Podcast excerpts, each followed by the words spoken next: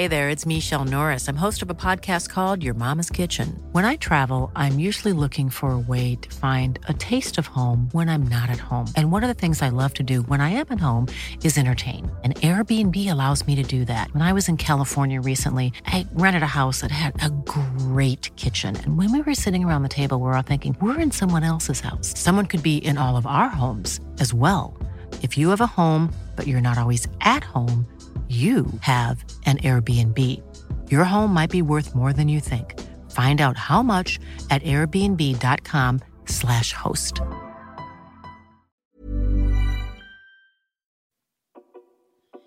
Este programa está patrocinado por todos ustedes. Así que si quieren apoyar el podcast de Historia para Tontos, los invitamos a entrar a patreon.com diagonal Historia para Tontos y suscríbanse para que Iker y yo podamos comprar mejor equipo y, como no, echarnos unas chelitas a su salud. Y ahora sí tendrán contenido totalmente exclusivo, Pinky Promise. Nos vemos. Bienvenidos a Historia para Tontos, el podcast número uno de historia de México y el mundo, en donde pensamos que, si no te gusta la historia, es porque no te gusta el chismecito. Acompáñenos a mí y a Iker en esta aventura en el que trataremos temas históricos de actualidad y cultura de una manera divertida y fácil que hasta tú lo vas a poder entender. Y recuerda que no hay historia si no hay una. ¡Güey! Vámonos, comencemos.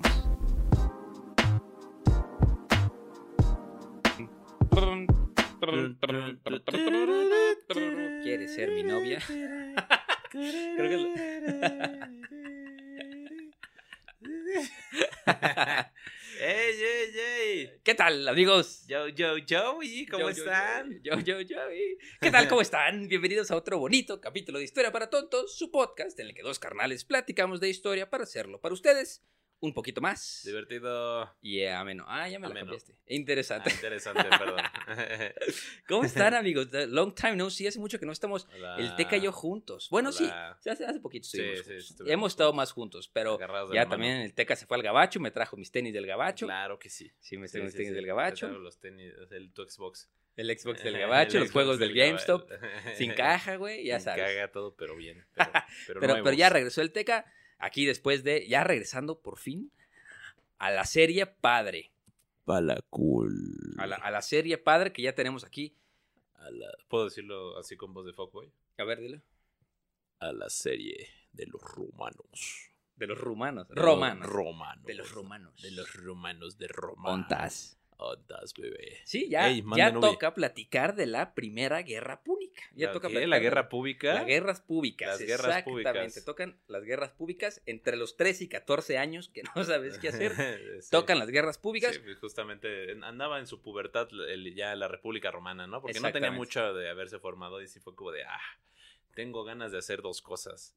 De ofender a mis padres y de hacer una guerra. y, y de, y de hacer una De guerra. hacer una exactamente. guerra, No, así no que, sabía pues, qué hacer. Sí, y, y siento, siento, siento que Roma, Ahorita lo vamos a platicar por qué, pero Ya. Roma es un bully. Sí, Roma, Roma es el bully de Italia. Sí, Roma es el bully de Y Italia. ahorita vamos a platicar por qué. Sí, nada, pero más, nada, le salen los pelos públicos. y es- ya- exactamente, ¿no? Había cambios en su cuerpo, estaba creciendo, Roma estaba creciendo, estaba siendo más grande. Sí, sí, Había cambios en su cuerpo, no sabía qué hacer internamente. He hecho unos cambios en mí. Le cambia la mentalidad, si se pelea, gustará. Y ya como llega como su fase de yo soy el rey aquí, yo tengo Ajá, reyes. Yo mando. yo, mando, yo mando. Y después huevo, alguien le pone un alto y dice, no es cierto, papacito. solo. No es cierto, Ajá. aquí nadie te manda solito, tus papás. relaja- relájate un chingo. Vives en esta casa y en esta casa sigues mis reglas, así le dicen. Exacto. Entonces ya. Compartimos el mismo mar, culero. Exactamente. Ajá. Dejan, deja de tener reyes, entonces empieza a tener, es un poquito más civilizado. Y entra ya. como a los 15, pero ahí empiezan las guerras públicas. Las guerras públicas. Las guerras, bueno, púnicas, por favor. Ya, vamos a empezar- vamos a empezar. ¿cómo se debe, no? La primera guerra púnica, Vamos a empezar eh, por el principio. vamos a empezar por el, El principio. Exactamente. Por el Perfecto. Un poquito de contexto. Bueno, el contexto de este capítulo Güey, son contexto. los tres pasados. Ok, sí. Regresen que- y escuchen los tres capítulos Sí. pasados, pero así el espera, contexto vamos, de este a darle cinco segundos para que vayan a escuchar los tres podcasts pasados sobre el Imperio Romano. Uno, dos, tres, cuatro, cinco. Perfecto, ya, Ya, lo escucharon. Ahí, qué bueno que están aquí de vuelta. Gracias. Exacto. Muchas gracias por ponerle pausa. Y, pues bueno, ahorita el contexto que yo les voy a platicar es contexto.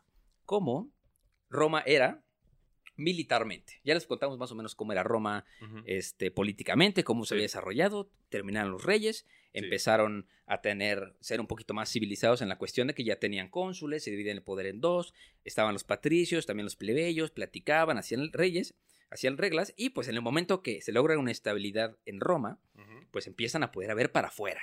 Entonces ahí es donde vemos que Roma es el bully. El Roma, bully. Roma se convierte en un bully, ¿no? Porque-. También les quería contar esta cosa, ¿no? Según los historiadores hay dos tipos de guerras, ¿no? Las guerras tradicionales y las guerras no tradicionales. ¿Quién lo hubiera imaginado, no? ¿Quién lo hubiera dicho? ¿Quién lo hubiera dicho? Entonces, pues las guerras tradicionales son entre enemigos que ya se conocen de hace mucho tiempo, que se odian, que Ajá. saben que no tienen nada en común Y que y, tienen tienen, muchos conflictos. y tienen algunas reglas, ¿no? Ellos saben perfectamente cómo pelea el otro y tienen algunas reglas. Por ejemplo, estamos peleando, te cayó. Hay un punto que yo digo, ahí muere, ya no quiero pelear, y te dice, bueno, ahí muere, dame una compensación y se acaba la guerra. ¿no? Sí. Digamos, son guerras conocidas, ya sabes cómo pelea tu rival. Ajá. Como las guerras floridas aquí eh, con los mexicas, güey. Exactamente. Ajá, que eran guerras, bueno, por sacrificios, pero era Sí. así como, no nos vamos a conquistar, nada más nos vamos a agarrar a zapes. Exactamente. Ajá. Y las guerras no tradicionales, que aquí es donde viene un ejemplo que me dio muchísima risa y se los quiero contar mucho. Bueno, antes de darles el ejemplo, las guerras no tradicionales es pues cuando no conoces al enemigo, es un enemigo Ok. Desconocido, como Ah, si ahorita llegaran los aliens mañana y, pff, Ajá. y, no sabemos cómo pelear. Sí, O como le pasó a Cortés, por ejemplo, cuando llegó a. América no sabía qué esperar. Ajá. Y, por, y, y en teoría, estas guerras, las guerras no tradicionales, son pues las que más saldo de muerto deja, ¿no? Porque pues, Sí, claro. no, porque- es destrucción masiva. Porque no sabes qué estás buscando, no, no sabes el no objetivo. puedo controlar nada. Sí, Y pues en este sentido, el- la primera guerra no tradicional de Roma se las contamos en el capítulo pasado con Pirro. ¿no? Eh, Roma era el bully del Valle y del Lazio. Ellos se Ujú. agarraban a catorras. Era como un niño del Cedros, güey. Sí, sí. Era como un niño del Es como Cedros. niños del Cedros. Si fuiste en el Cedros, huevo. Sí, sí, no nos hables. Sí, no nos hables. Es Más deja de seguir el No, no es podcast. No, no queremos gente del Cedros aquí. Pero bueno, el costo, bueno, para, para los que no viven en México, es un- un- un- una escuela Elitistas. eh, católica. Elitistas. Bueno, son, ¿cómo se llaman? No son católicos, son, Son- del Opus Dei, del Opus Dei. pero son Ajá. de puros niños. Entonces ya saben que las escuelas de puros, puros niños son eh, Sí. la ley de la selva. Entonces siempre se pelean los niños. Y pues O sea, Roma en esta etapa, gays. Roma en esta etapa era, ¿y qué tiene? No, pues por Nada, eso. Pues no tiene nada nomás. Como Roma, a lo mejor Roma era gay, no sabemos. Es posible. Se Es dividió en dos. No, pues estaba muy cerca de los griegos. ¿no? Entonces, así como que a lo mejor es así como de, "Mm, la homosexualidad está normal de este lado, así que aquí también. Ah, exactamente. Jeje. Ajá. Y este, bueno, Roma se topa con los, los se topa con Pirro en, en la, en la puntita sur, Sí. eh, bueno, en la península. Bueno, no, la- las ciudades de, de la, de la que Grecia Magna, eh, así se le llamaban a esa parte de, de- Ujú. de la península este, italiana, se le, se le conoció como la, la Grecia Magna, a la Magna Grecia. La. Magna Grecia. Ah, se le conocía como la Magna Grecia, entonces cuando ya llega ahí Roma a picarle las costillas a la Sí. Magna Grecia y decir como de, ok, ustedes son griegos, eran, Era- ¿no? es cuando la Magna Grecia le pide ayuda a Pirro, ¿no? Exactamente. Y Pirro sale de, de- Epira, que está en la hoy Grecia. Exactamente. Entonces ahí se topa con el prim- la primer persona, si, si Roma fuera una persona, con el primer bully mayor que él, Sí. ¿no? Con, la, con, con un gordito que dice, ¿sabes qué? No me voy a dejar, ¿sabes qué? Ya, Sí. ya estuvo hasta aquí. Ajá. Y ahí se da cuenta de que, oye, ¿sabes qué? Ay, sí, ya nos pusieron un alto, ya hay personas que nos pueden dar en la, Sí. en la madre. O sea, sí, sí ganamos, pero, pero casi Pero ¿a qué perdemos. costo? Pero a qué costo. Ganamos, pero ¿a qué costo, no? Exacto. Y bueno, una, eh, chéquense este ejemplo, ¿no? Había un, un- un pueblo, el pueblo de los Zulúes, en, en África subsahariana, que este, dicen los historiadores que pudieron haber llegado a, al- a expandirse tan grande como el Imperio Romano si no hubiera sido porque llegaron los ingleses, ¿no? Pero eh, había un pueblo y un general que se llamaba Sansulu. Y pues Ok. Sansulu era del pueblo zulúes. Y chécate esto, las en guerras... Sudáfrica, ¿no? ¿Eh? Los Zulus Ah. son de Sudáfrica. Sí, Ujú. o sea, sí es subsahariana porque está bajo Ajá. el Sahara, pero pues está abajo. Sí. No, estoy, no estoy, estoy reafirmando tu, Sí, comentario. Subpolar. Subpolar. Subnorpolar, o sea, cualquier parte del mundo. Esos eran los Inuit del Sa- Sahara. Entonces, este, en ese momento, es como un ejemplo de cómo Aníbal se parecía mucho a Sansulu. Ujú, Y y ya van a apoyar porque estamos platicando de Aníbal. ujú. Este, las, las guerras tradicionales para los zulúes era, se juntaban los dos pueblos, se ponían en una fila, unos frente a otros, ponte que a 10 metros de distancia, bueno, yo Ujú. creo que un poquito más, 20 metros de distancia, y se empezaban a gritar de cosas, oye, güey, tú, chicas, madre, ¿qué sé qué?". Se empezaban a gritar, se empezaban a gritar, se lanzaban piedras, se lanzaban flechas, y, pero nadie, nadie rompía la, la línea. ¿no? Ok. Entonces los otros agarraban las flechas, las regresaban, lanzaban lanzas, piedras, quién sabe qué, y pues ahí hasta ahí moría, ¿no? Entonces ya un pueblo se iba y decía, no, nosotros ganamos, o si llegaba un concuerdo de que sí, ustedes ganaron, se rifaron con sus insultos, o Ujú. sí, nos bajaron, a- a- la gente Sí. moría de vez en cuando, una lanza en la cabeza, lo que sea, y ya. Entonces, esas eran las guerras tradicionales, ¿no? Y así, y ajá. y así eran. Como, este, como el jaca de los este, neozelandeses. Ah, pero eso es más como para intimidar. Estos Ajá. güeyes así se dividen el territorio. De que yo quiero Ok. esa parte del agua. Ah, no, ¿quieres pelear? ¿Quieres pelear? Sí, ah, se gritaban como perros detrás de la reja y ya. Y pues Ok. Sansulu llegó y dijo, oye, ¿y por qué no les pegamos? Eh, Eso fue lo revolucionario de Sansulu. Llegó y dijo, oye, ¿sabes qué? ¿Por qué no, en vez de lanzarnos piedras, agarramos un escudo y un palito? Con, Y nos vamos con, con en- pico, y cuando nos lancen los palitos, corremos y los apuñalamos. Ah, sí, órale. Y así se empezó a hacer grande, grande, grande, grande, grande, a romper las reglas tradicionales de la guerra, porque obviamente Ok, nadie se lo esperaba. Sí. Entonces, digamos que se volvió el enemigo desconocido de los zulúes. Sí, no, te digo que pues, igual más o menos como lo que pasó con los mexicas, los tlaxcaltecas, ¿no? Porque era de, por ejemplo, en, en el militarismo mexica, en el militarismo, bueno, vamos a cer- cerrarlo en el, mil- militarismo mexica, güey, cuando eh, eras derrotado, Ajá, o sea, había dos maneras de ganar una guerra, ok. ¿no? Eh, había una que sí fuera como la conquista total Ajá. y la destrucción del ejército, por no sé, los Ah. mexicas contra los... Ah, por ejemplo, como los purépechas, Sí, ¿no? sí, que sí. le dieron en la madre a los mexicas y se murieron 40 mil mexicas. Sí, Y la otra manera era que mataras al general. ok. Porque si matabas al general, era como ya. O sea, Es como en el gocha, ¿no? El, vamos a jugar presidente. Ándale, güey. Ajá. Si matabas al general, pues ahí Ya, se acababa la ahí guerra. muere, ahí muere. Entonces, pues de repente, cuando están peleando contra los españoles, o sea, así como que matan al, al- un líder español y los españoles siguen peleando y los mexicas así como de, jaja, ¿qué pasó, no? Sí, qué ole, qué ole, carnal. Por ejemplo, en, en la... no se apagaban, güey. ya lo veremos después cuando hablemos de la, de la, la noche triste aquí en este podcast, pero, por ejemplo, después de la noche triste, este, los mexi- este Cuitláhuac Ajá. se pone a perseguir a los españoles y a los, a los este, tlaxcaltecas, ¿no? Y los persigue hasta te- por Texcoco y así los va persiguiendo. Qué, qué buen día para hablar de la noche triste. Sí. Y este, pues hace cuenta que en una de esas eh, le dicen los tlaxcaltecas a Cortés.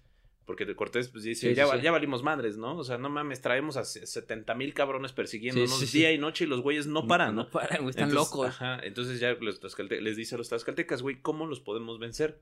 Y si quieres ganar, mata a ese güey, ¿no? O sea, mata, mata al general mexica y, Y vas ya. a ver, y ya. Entonces se dice que Cortés agarró su caballo y fue él mismo, Él mismo, a, pelear contra el, el general y lo mata y ya todos los mexicas fue como de, jaja, perdimos, ¿no? Y se retiran. es- güey, es literal es como cuando explota la estrella de la muerte en Star Wars y se Ándale, apagan güey. todos los drones, güey. Sí, sí, Así, sí, sí. Ándale, güey. Así igual era el militarismo mexica, güey. Matabas al general, o sea, a la estrella de la muerte, y ya todo el mundo decía como, ah, Ok. bueno, ya. Pero ya cuando conquistan, bueno, ya cuando sitian Tenochtitlan, es cuando dicen, no, no, no, no, güey. Si tenemos, aunque maten a estos güeyes, no se rindan, perros. sí, o sea, sí. no, vamos a No, no, no, seguirle. sí. Ajá. Exacto. Sí, Sí, sí, sí, qué interesante. Y, y justo eso también era una cualidad muy importante de los romanos. A los romanos, para mí, los caracterizaba tres cosas en, Ujú. en- en- en el ámbito de la guerra. El primero es que lo- el romano era leal a su patria, 100%. O sea, un, un romano jamás era casi, casi impensable para un legionario traicionar a Roma. Traicionar, sí. ¿no? Entonces ellos iban a, o sea, Roma iba a guerra, es lo que, lo que decíamos, ¿no? Para, para Roma, la guerra, porque justo como jamás perdió una guerra, guerra. hasta los hasta con Pirro, Ajá. la lógica de Roma era, no nos vamos a rendir, güey. O sea, si nos matan Ujú. aquí, güey, va a quedar un romano, güey. Es como cuando escondes a tu aldeano en Ajá. el Age of Empires, güey. Es como, este güey voy a Ajá. reconstruir mi imperio, así, güey. Ajá. Ese güey, o sea, los romanos nunca, se iban a mentir. Un saluditos para Xbox que no nos quiso contratar para Age of Empires. Ajá, F. Ajá. F, pero qué padre que nos invitaron a su puede ser. lunch. Muchas gracias por invitarnos a Sí, Ojalá sí. nos siguen invitando. Vamos a armar un torneo de of Un- torneo- ¡Uh! Uh, qué buena Qué idea. buena idea, güey. Epifanía, cabrón. Este, Ajá, entonces, para, para Roma no había derrota. ajá. Eh, Aunque perdían la guerra, y se regresaban y se volvían a armar. ¿no? Y eso lo vamos a ver a, a lo largo de muchísimas guerras perfecto. este, que vamos a contar. Y este, la segunda es que Ujú. eran adaptables. O sea, Ok. eran, bueno, eran resilientes y adaptables. ¿no? O sea, como ya lo platicamos en capítulos pasados, esos güeyes llegaban, ganaban y este Ajá, y se traían a toda la población. adoptaban toda la cultura Sí, que, sí, que traían, adoptaban ¿no? toda la cultura. Los y- reyes del sincretismo, esos Y, güeyes y los, este, los de, y en las ciudades derrotadas metían romanos Justo. para que ya no se le volvieran a levantar. Exactamente, exactamente. Qué listos eran. Al contrario de otras civilizaciones que llegar y destruir. Y, y- y con, y con el tema de la, de la lealtad, era de que. ¿sabes qué, güey? Ya vimos que estamos perdiendo la guerra, pausa, pausa, pausa, trato, paz, Paz. ¿no? De que ya te damos esto y ya. Y los romanos Paz. era de que, no, no, no, güey, aquí no hay paz, güey, hasta que... Te- o sea, Hasta, hasta el aunque- último aunque, hombre. me- aunque ganaste standing. esa guerra, no te- voy a regresar y pelear a las mujeres, no me importa, Sí, sí, sí. ¿no?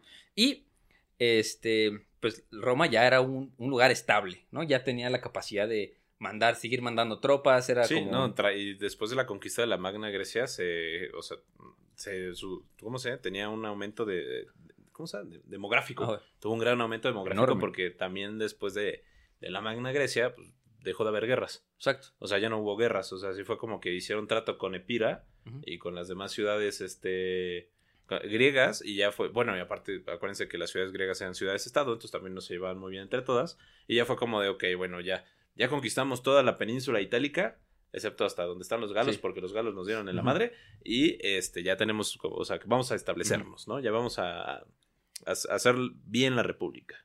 Ujú, Y vamos a ser bien la República. Y chécanse esta historia. Esta es una historia que justo demuestra. eh, creo que también la contaba Tito Livio esta historia. Ahorita vamos a contar quién es Tito Livio. Ya lo contamos en el, en el, en el pre-show del Patreon. Entonces, si quieren saber un poquito más de Tito Livio, eh, únanse al Patreon. Tito Livio este, es una de las fuentes de las que conocemos eh, que nos contaba él ya mucho, mucho, mucho después sobre las, las guerras Púnicas. púnicas. Entonces ahorita vamos a contar con él. Pero lo que cuenta Tito Livio una vez era esta cosa de la estabilidad de Roma, ¿no? Que Roma llegaba con un, a, un, a una civilización extraña, ponte, y decía, bueno, ¿quieres? Vamos a ser aliados, ¿no? Y el otro decía, sí, güey, vemos, echamos a comer y vamos a pensarlo y Ajá, vemos, ¿no? sí. Echamos Entonces, una cenita. Echamos una cenita y vemos, ¿no? Pero ahorita no, güey, muchas gracias, ¿no? Así como cuando tocan los testigos de Jehová a la casa, dices, ah, ahorita vemos, güey, ¿no? y este, y, y dice Tito Livio que uno de estos generales fue con el rey, le dijo, sí, vemos, y agarró un círculo, porque el, el rey le dijo, lo voy a pensar, pues, si somos aliados o no. Ok, te voy a dar todo el tiempo para pensar que quieras. Pero agarró un palo y dibujó un círculo alrededor del rey. ¿no? Y le dijo todo, todo el tiempo que quieras para pensar. Pero cuando salgas de ese círculo, tienes que tener una respuesta.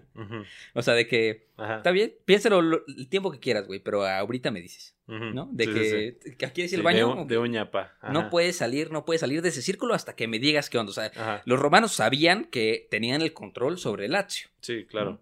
Y obviamente, hasta que Pirro les dijo, ¿y sabes qué? Bueno, Pirro fue, una, fue un gran rival, un gran, gran rival. Sí. Pero- Nada más los derrotó Eh, Exactamente, nada más los derrotó. dos veces. Exactamente. Ajá. hasta que se toparon con el muro de Berlín, o así. ¿no? Se toparon con el norte de África, porque la lógica de esto, pues, los romanos no estaban, eran muy buenos peleando en tierra, Sí. pero ¿qué tal en el agua? Eran el- unos no sabían, ¿no? eran Es que de hecho no sabían porque en este entonces la República no tenía idealista, no, no tenían la idea, ya, ya conocían, por ejemplo, lo Sí, que es las- la isla de, de- este, Sicilia, la isla de Cerde, Cer- Cerdeña. Cerdeña. Ajá, la isla de Cerdeña.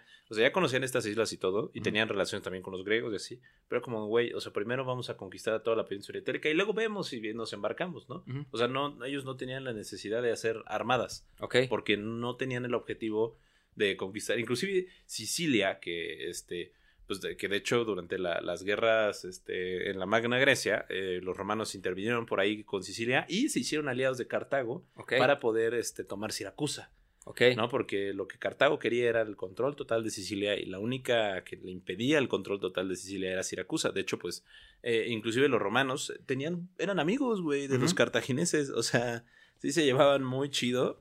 De hecho, tuvieron una alianza, tuvieron tres alianzas que fueron desde el 509 antes de Cristo hasta el 279 antes de Ok. Cristo. O sea, sí tenían buenas relaciones, eran como panas, Ok. panas, panas. Y sabían que Cartago era el, el dominante del Mediterráneo, totalmente. Ok. Ujú. Ok. Y, y fun fact aquí, no sé si tú sabías, ¿por qué, por qué le dicen guerras púnicas? Ah, sí lo tengo aquí. A ver, échatelo. Se dicen guerras púnicas, ya que viene del latín punicus, que significa cartaginés. Exacto. Pero, por ejemplo, de- el latil funicus viene de los, o sea, lo agarraron obviamente los, los Los romanos, romanos. de los vocablos griegos, que era phoenix, pero sonaba como F, Ajá. y esos güeyes lo cambiaron a P, Ok. y por, por eso Palestina se llama Palestina, porque son los filisteos, son- y le hicieron pilisteos, y luego de Pilistea pasó a Palestina. Palestina. Ah, Ah, su máquina. Sí, ok, sí, ok. Sí, porque bueno, de hecho los cartagineses venían, eran descendientes de los fenicios, sí, ¿no? Que estaban en esa, en esa parte. exacto, y ahorita vamos a platicar varias anécdotas padres. Ya, ya. Sí, sí, sí. Entonces, bueno, resumen, Roma eran los bullies, Ajá. top- se topan con la Magna Grecia, pierden contra Pirro, pero bueno, Cada- Pierden todas las batallas, pero ganan la guerra contra, Pi- contra Pirro. Y, este, pues ya, ganan el control sobre toda la península itálica, Sí. ¿no? Y aquí es donde ya empiezan a explorar hacia más al sur. Sí, y de hecho, eh, bueno, en lo que pues, justamente estaban muy concentrados los romanos en la. Magna Grecia, este Cartago decidió expandirse por todo el norte de África y el sur de España, bueno, Hispania en ese entonces, ¿no? O sea, por, y fui, sí su objetivo fue hacer una dominación naval, Ok. porque pues de hecho las capitales de Cartago estaban muy cerca del mar, ¿no? De hecho, eh, Cartago estaba antes en lo que hoy conocemos como Túnez como a 60 kilómetros Sí, de Túnez, sí. una cosa así, o sea, está muy, muy, muy cerca. Entonces, este, pues sí, justamente Cartago, pues ya sí le dice, o sea, te digo que tenían estas relaciones porque Sicilia eh, era un puerto, bueno, tenía puertos muy importantes para el comercio y las ciudades griegas sicilianas nunca se quisieron someter al, al yugo cartaginés. De hecho, los cartagineses tardaron como 200 años en poder controlar la mayor parte de la isla siciliana y los últimos que quedaban era Siracusa. Sí. Siracusa era una ciudad súper. De hecho, estaba viendo, estaba pensando así como, ¿dónde escuché lo de Siracusa? ¿Viste la película de. Sacusa. Sacusa. No. No, güey. ¿Viste la película de Simba del Marino, la de DreamWorks? Sí, No es que dice, "Ah, este, directo a Siracusa. güey. sí, sí. sí. Donde llevan el, el libro eh, del. sí, sí, ah, el libro del alma, una Ah, cosa sí, es una mamada así. Sí, bueno, pues sí, sí, sí, Siracusa sí existe y está en la isla de Sicilia. Entonces, este, Siracusa era un, un reino independiente súper poderoso. ¿no? Porque también era un reino muy este, fortificado, tenía un súper lugar estratégico y aparte, pues también era, era pues un Venecia, ¿no? O sea, era muy, este, un, un lugar muy comercial y Cartago jamás pudo conquistarlo. Entonces, como Cartago nunca pudo conquistarlo, eh, decide más, más bien cómo hacer las paces con él y, de- y, este, y entablar buenas relaciones comerciales, ¿no? Y aquí es cuando Roma pues dice como de, bueno, pues todos chidos, todos estamos felices, con, bien felices y con nuestros tenis. Pero ¿qué pasa? Eh, resulta que en el 289 antes de nuestra era, los mercenarios mamertinos, Mamertinos. los mamertos, Ahí hay, ahí hay un chiste esperando Ah, a ser sí, hecho, sí, güey. ahí sí. hay un chiste. puro Mamer- mamerto. Puro mamertín. Bueno, eh, los mamertos eh, ocupan la ciudad de Mesana, Ok. ¿no? Es una ciudad ahí en, eh, justamente que estaba en poder de, este, de los cartagineses y en poder de, de Siracusa. ¿no? ¿Y quiénes eran los mamertinos? Bueno, los mamertinos eran mercenarios italianos, ¿no? Sí. Venían de muchos lados, de, de toda la península itálica. Un mercenario es un soldado pagado. Un mercenario es un soldado pagado. Que no, que no te debe lealtad. Nada más le pagas Nada para más que le pagas por para ti. que haga lo que Fin. tú. Entonces, pero como estos güeyes eran anarquistas totalmente, y de hecho los romanos los contrataron varias veces. Sí, e- eso es una cosa que caracteriza mucho las guerras púnicas, que siempre es Roma contra Cartago y es Roma con aliados, Cartago con aliados que son cambiantes, de que si, si está ganando Roma, todos con Roma, si Sí. está ganando Cartago, todos, con, Cartago. No, y, y aparte, bueno, ahorita hablaremos del militarismo cartaginés, pero sí los cartagineses solo usaban puros mercenarios. Sí, sí, sí, porque sí. lo- lo- los soldados cartagineses no eran que fue soldados. también medio su ruina. Su- Sí, fue su ruina porque Sí. esos güeyes no tenían ejército. O sea, era así como de, ¿hay guerra? Ok. Todos los, a todos los hombres los armas y ya que se vayan a la guerra. Pero si no hay guerra, bueno, somos un- una, una, una potencia comercial. Sí. ¿no? Entonces vamos a contratar un chingo de mercenarios. Sí. Entonces es lo que, bueno, los mamertinos, pues justamente eh, deciden, pues dicen, ya no podemos ser libres en, en Italia, en la península itálica, ¿por qué? Pues porque Roma ya controla todo. Sí. Y como nosotros somos libertinos y somos anarquistas, bueno, pues vámonos entonces a Mesana. Se van a Mesana, toman la ciudad, eh, sacan de ahí a todos los sicilianos y a los eh, cartagineses, y pues ya de repente este, llega Siracusa y dijo como, ah, va, güey, si sabes que no puedes hacer esto, jaja. Sí. Saludos, este, sitia otra vez Mesana. Y este, aquí es donde los mamertinos hacen una cosa que ocasionó absolutamente toda la guerra púnica. Que dice, pues mandan emisarios a Roma a pedirle ayuda en contra de, lo, de Siracusa, Sí. pero también mandan em- emisarios a Cartago para que los ayuden en contra de Siracusa. ¿No? Entonces, eh, pues, Roma se queda así como de, ok, eh, esto está raro, ¿no? O sea, no, no- esperábamos esto. Y Cartago es el primero que eh, pues, eh, responde, ¿no? Responde, dice como de, ok, esto puede ser muy benéfico ¿Sabes, para mí. ¿Sabes a qué suena eso? Como un viajero en el tiempo. Ajá. como un viajero en el tiempo cagó las guerras púnicas y llegó otro y dijo, no, güey, las tengo que arreglar, güey. Entonces llegó y dijo, güey, agárrense a putas como sea, güey. Sí, que, tú- Sí, sí, sí, no mames, no mames. No, no mames, Cartago y Roma se aliaron, esto no puede ser. Esto no puede ser, ¿cómo le hacemos para que se peleen? Bueno, tú ve y dile que... que- Ajá, sí, y tú ve y le dices a otro güey. Sí. Pues así fue. Cartago fue el primero en responder, pero ¿qué pasa? Cartago dice, "Mm, no, yo quiero a Siracusa de mi aliado porque así ya voy a tener todo, este, to- toda la península de Sicilia, digo, toda la isla de Sicilia de mi lado. Entonces llega con Siracusa y le dice, ¿sabes qué, güey? Sigue sitiando la ciudad, pero este, vamos a llegar nosotros y les vamos a decir a los mamertinos que, que- que se mamaron Que se mamaron. y que si no quieren la destrucción total, tienen que aceptar una guarnición cartaginesa adentro de la ciudad. Papas ¿no? fritas. O sea, ajá. Tie- Tienen que aceptar acá uno. este, co- eso sweet, es- sweet potato. es potato. Ajá, tienen que aceptar papas de camote, ¿no? Tienen que aceptar sus papitas de camote eh, cartagineses, ¿no? Cartagineses. Entonces, pues los mamertinos dicen como, pues chale, güey, no nos queda Sí. de otra, ¿no? Porque los romanos no nos contestaron. Pero, ¿qué pasa en Roma? O sea, en Roma se quedan así como de, güey, ¿los ayudamos? ¿No los Mm. ayudamos? Y ya cuando fue como chino, o sea, por esta decisión de saber si Sí. si sí o si no ayudamos a, los ganaron, mamertinos, ya nos ganaron, ya está ahí Cartago. Pero todavía sigue el, la- el- la pedido, el pedido de auxilio, ¿no? De los mamertos. Entonces, Tenías como cinco años, perdónenos. sí, sí, no importa. O sea, los, los mamertos son los que los han- Es que son mamertinos, pero no vamos a decirles mamertos. Vamos a decir O los, sea, lo- los, mamertos. mamertos están diciendo así como este, los George de Polanco. George de Polanco. Oye, ¿y George de Polanco? Oye, y George Oye, de George de Polanco. Mi estimado George, si estás escuchando esto, mándanos un mensaje por Instagram, por favor. Pero bueno, lo- los mamertos dicen como de, güey, no, necesitamos ayuda porque ahora no solo tenemos a los, a, a los siracusanos, Ajá. siracusanos, ya, este, en nuestras puertas y controlando nuestra ciudad, sino que también los cartagineses. Entonces ya es como Roma dice, ok, ¿qué hacemos, güey? O sea, ¿los atacamos? ¿No los atacamos? Sí, no, y así perdieron un chingo de tiempo, ¿no? Ya de repente está Cartago y es como, es que, es que si atacamos a los mamertinos, digo, si ayudamos a los mamertinos, nos vamos a ir en guerra directamente con Cartago, Sí, ¿no? sí, sí. Entonces conviene, o sea, neta sí conviene declarar la guerra a Cartago porque ya sabían que era una, un imperio naval, ¿no? Y aquí es donde de repente llega un güey que se llama Apio Claudio Ca- Cade, Caude, Caudex. Caudex. Caudex, ajá. Apio Claudio Caudex que dice como de, este, güey, pues a Chile sí vale la pena la guerra con Cartago, El ¿no? apio, ¿eh? Es- es- ese apio. El Ese- apiolón. y ya se fue como, sí conviene la guerra con Cartago, ¿por qué? Pues porque uno, eh, vamos a empezar el expansionismo romano hacia las afueras, ¿no?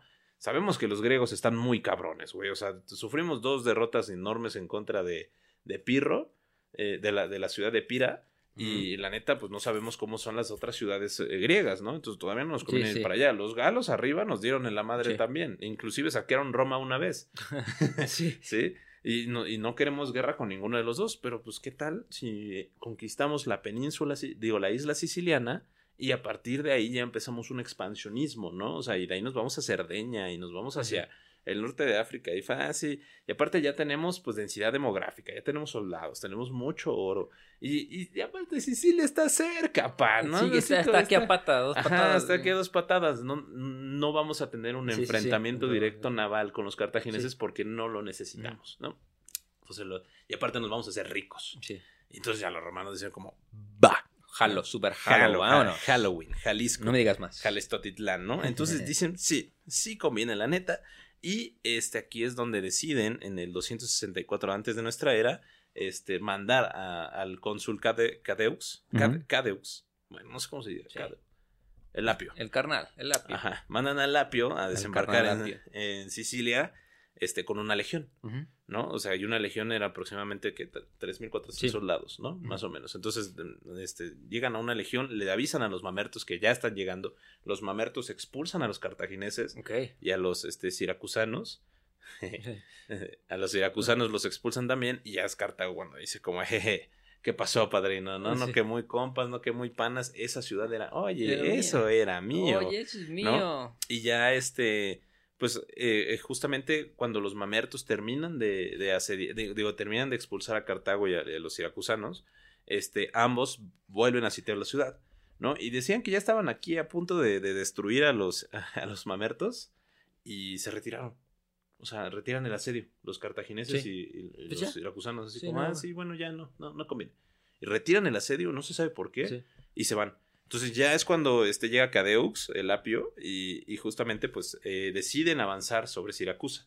¿no? Dicen como, ok, pues ya esta parte es nuestra, vamos, ya estamos desembarcando. Aparte, durante el desembarco, pues pensaron que iba a estar súper cabrón llegar a la isla por, debido a las, Sí, sí, sí. a las flotas cartaginesas, pero tampoco, güey. Muy sencillo pasar. Se confiaron los romanos, llegaron y van Papa. a, y papa, y se van hasta el sur de, de la isla a, a invadir Siracusa. Hacen un sitio en Siracusa y fracasan. Sí. No, no pueden tomar. Y es como de, güey, Los cartagineses, cartagineses tuvieron 200 años, cabrón, intentando conquistar esa ciudad. Y ahí vienes tú a hacerlo en, me- en menos de un me- mes. No mames, brother, o sea, no, no digas mamadas, Mary Jane. Sí, no está tan fácil. Sí, no, no está tan fácil. Entonces, pues, eh, justamente, pues, ¿qué pasa? Eh, pues, como las ciudades de, de Sicilia estaban justamente en muchas partes, en, en las cordilleras de, la, de los, este, ¿cómo se llama? De, de, de los puertos, digo, de las costas, Ajá. pues no podían llegar en barco, era muy, muy fácil defender. O sea, y realmente, pues, se les acabaron los recursos, se cansaron un chingo los romanos y no pudieron tomar Siracusa, ¿no? O sea, Y, y justo, ojo, igual aquí también para platicar un poquito sobre las estrategias bélicas de la época. Nosotros hablamos de Roma como si ya fuera un given, ¿no? Como si ya estuviera, es algo que, sea, que es conocido. o sea, eh, las legiones romanas tienen 4.200 4.200 soldados. soldados. Sí, no, no 3.600. 4.200. Y platicamos de Roma como eh, obviamente era una civilización en expansión enorme que no necesitaba esconder sus ciudades, ¿no? Ya eran, este, ¿cómo se llama? Ya eran sedentarios, ya eran nómadas, pero la lógica en estos tiempos era construye tu ciudad en un lugar bien difícil de entrar, güey. O sea, de que, porque no había la tecnología de construir las murallas como las conocemos ahorita, Sí, claro. ¿no? En ese momento también Roma tampoco tenía murallas tan altas. No, no, o sea, digo, Roma tenía un ejército que protegía sus murallas chaparritas. Pero sí, sí, sí, pero era así como de este lado puedes entrar por aquí, pero por aquí no. Exactamente. O sea, y- entonces, la- lo- los pueblos se iban más por la posición geográfica. O sea, es que aquí podemos defender mejor contra una invasión. Esa es la lógica. Entonces, vamos a poner la pinche ciudad cerca de un peñasco y que nada más haya una entrada y una salida, güey. Entonces, por eso le costó a Roma tanto tomar eh, Sicilia. Sicilia. No, y muy cabrón porque aparte pues era así como de no puedes llegar por mar, pero sí puedes abastecer la ciudad por mar, ¿no? Sí. O, sea, eh, o sea, por mar era imposible invadirlo, pero abastecer la ciudad por mar Sí, era sí, muy sencillo. fácil. Entonces era como, güey, no, no se puede. Y menos los romanos que no tenían barcos, o sea, eran neófitos. De que literal aprendieron a hacer barcos de guerra. Durante la guerra. Durante la guerra. O sea, de que encontraron un barco naufragado y lo recrearon como desde de, cero. mm, copiable. Y de Ajá. que en Roma Ajá. había legiones aprendiendo a remar en tierra, güey. Sí, y aparte era, eh, ¿has visto ese meme como del Cartago mostrando un quintirrime, ¿no? Que eran barcos de cinco filas de, de remos. Y con su madre "Mira, enfrente que era como Rami. Este, este es mi quintirrime, Roma agarrándolo. es mío. Es mío. Literal. Literalmente. Sí, ahora vamos a hablar un poco de- del militarismo romano para que comprendan cómo fue justamente la, la guerra, ¿no? O sea, como les dije, eh, una legión Ujú. tenía aproximadamente 4.200 4.200 soldados, ¿no? Tenían soldados que, que eran básicos. ¿no? O sea, como los que conocemos, el, el que tiene el... ¿Cómo se llama? El ¿Estustus? est- estandarte, bueno. Est- No, el est- estuto, o Ajá. sea, el escudo, Ajá, el sí. rojo Ajá, ese sí, sí, sí. característico, la gladius, que era una espadita es corta, una- y también tenían dos lanzas. ¿no? Y un equipo. O sea, eso era como el básico, el legionario. Y su yelmo, su casco. Ajá, o su sea. yelmo, ¿no? Eh, también tenían, pues, eh, caballería. Eh, tenían un- unas que eran la infantería ligera, que eran unos güeyes que lanzaban, este... ¿Lanzas? Lanzas, ajá, jabalinas. Y, este, y tenían, eh, aparte, pues, eh, infantería básica, ¿no? Que era como la gente pobre que se reclutaba para el ejército. Sí, sí, sí. Ahora, algo muy importante es que todos los romanos hacían servicio militar. Sí. ¿no? O sea, eso es algo súper importante. Así como con norcoreanos, o sea, era obligatorio hacer tu, o surcoreanos, era obligatorio ajá, hacer tu servicio militar, saber manejar el escudo, la lanza y la espada. O sea, sí o sí. Y responde a, igual que Norcorea, igual que Corea del Sur, responde a que estaban rodeados de enemigos todo el tiempo. Sí, estaban rodeados de ¿no? enemigos ¿Por, todo por el qué creen tiempo. que México no es obligatorio? Porque, pues, güey, la llevamos leve con... Somos como los capibaras del mundo, nos llevamos chidos con la banda, ¿no? Así que a Sí, México, amigo de todos. Sí, güey. Pero si tienes a Norcorea enfrentito, más te vale tener a... Acá todo tu ejército, a- pues, a todos preparado, chavos al pedo. Sí, justamente. Y, este, pues, obviamente, este era el- así como de... Como, como la película de 300, ¿no? De... Espartanos, ¿cuál es su profesión? Literal, literal. Bueno, aquí era como los romanos, ¿cuál es su profesión? Soy orfebre, pero también soldado, ¿no? Sí, O sí, sea, sí, de y- que soy romano y no me echo para atrás. güey, no Exacto, importa, ¿no? güey. Es así como si yo me voy a defender sí o sí. Sí, sí, sí. Y este, pues, ¿qué pasa con los cartagineses? Bueno, los cartagineses no, este, no tenían un ejército en sí. O sea, ellos tenían marinos, Sí. ¿no? Porque sí Excelentes marinos, Excelentes aparte. marinos. Eran excelentes navegantes. Porque aparte, justo lo, lo que se me olvidó contarles es que Roma, si lo podemos definir en dos palabras, era agricultura bélica. Literal. Era, era, era un país, eh, bueno, era, pues, o sea, Vamos a invadir y luego sembrar trigo. literal, era un estado agrario militar güey. y a Cartago lo puedes... Ah, e- e- eso, y ahorita lo seguiremos hablando, pero por ejemplo, eh, justamente es lo que pasaba. Eh, En un momento de la guerra pública, en la primera guerra pública, era así como de, ah, se nos acabó la comida, ¿no? Ya sé que es pública, güey. Ya. Lo dije a propósito. Ah, ok, ok, pensé que ya. Bueno, en, la- en un momento de la guerra sí fue como de maldita sea, son demasiados soldados que tenemos que alimentar, pero ¿qué crees? Viene la temporada de siembra. No, pues des- güey. desmantela la mitad, la mitad del ejército y todos a sembrar, Y todos cabrones. a sembrar, Y güey. ya, pues así fue como de. Y los cartagineses sacaron de onda, así fue como de. ¿Qué pedo, güey? Soldados están sembrando. Es, co- es como cuando ya no puedes hacer más soldaditos en Age of Empires, como de, güey, pausa todo, chingo. pausa todo, manda a todos los aldeanos al molino. Sí, güey. literal, así literal. Y pues Cartago se, se, este, se especializaba en el comercio, eran comerciantes. Sí. Entonces ellos tenían eh, literal el monopolio del comercio en el Mediterráneo. Ujú, Y obviamente navegaban para todo. Sí. Y tenían, Y era eran, eran un estado con una cantidad de dinero impresionante por comerciantes. Ujú. Por eso duró tanto, por eso duraron tanto las guerras púnicas.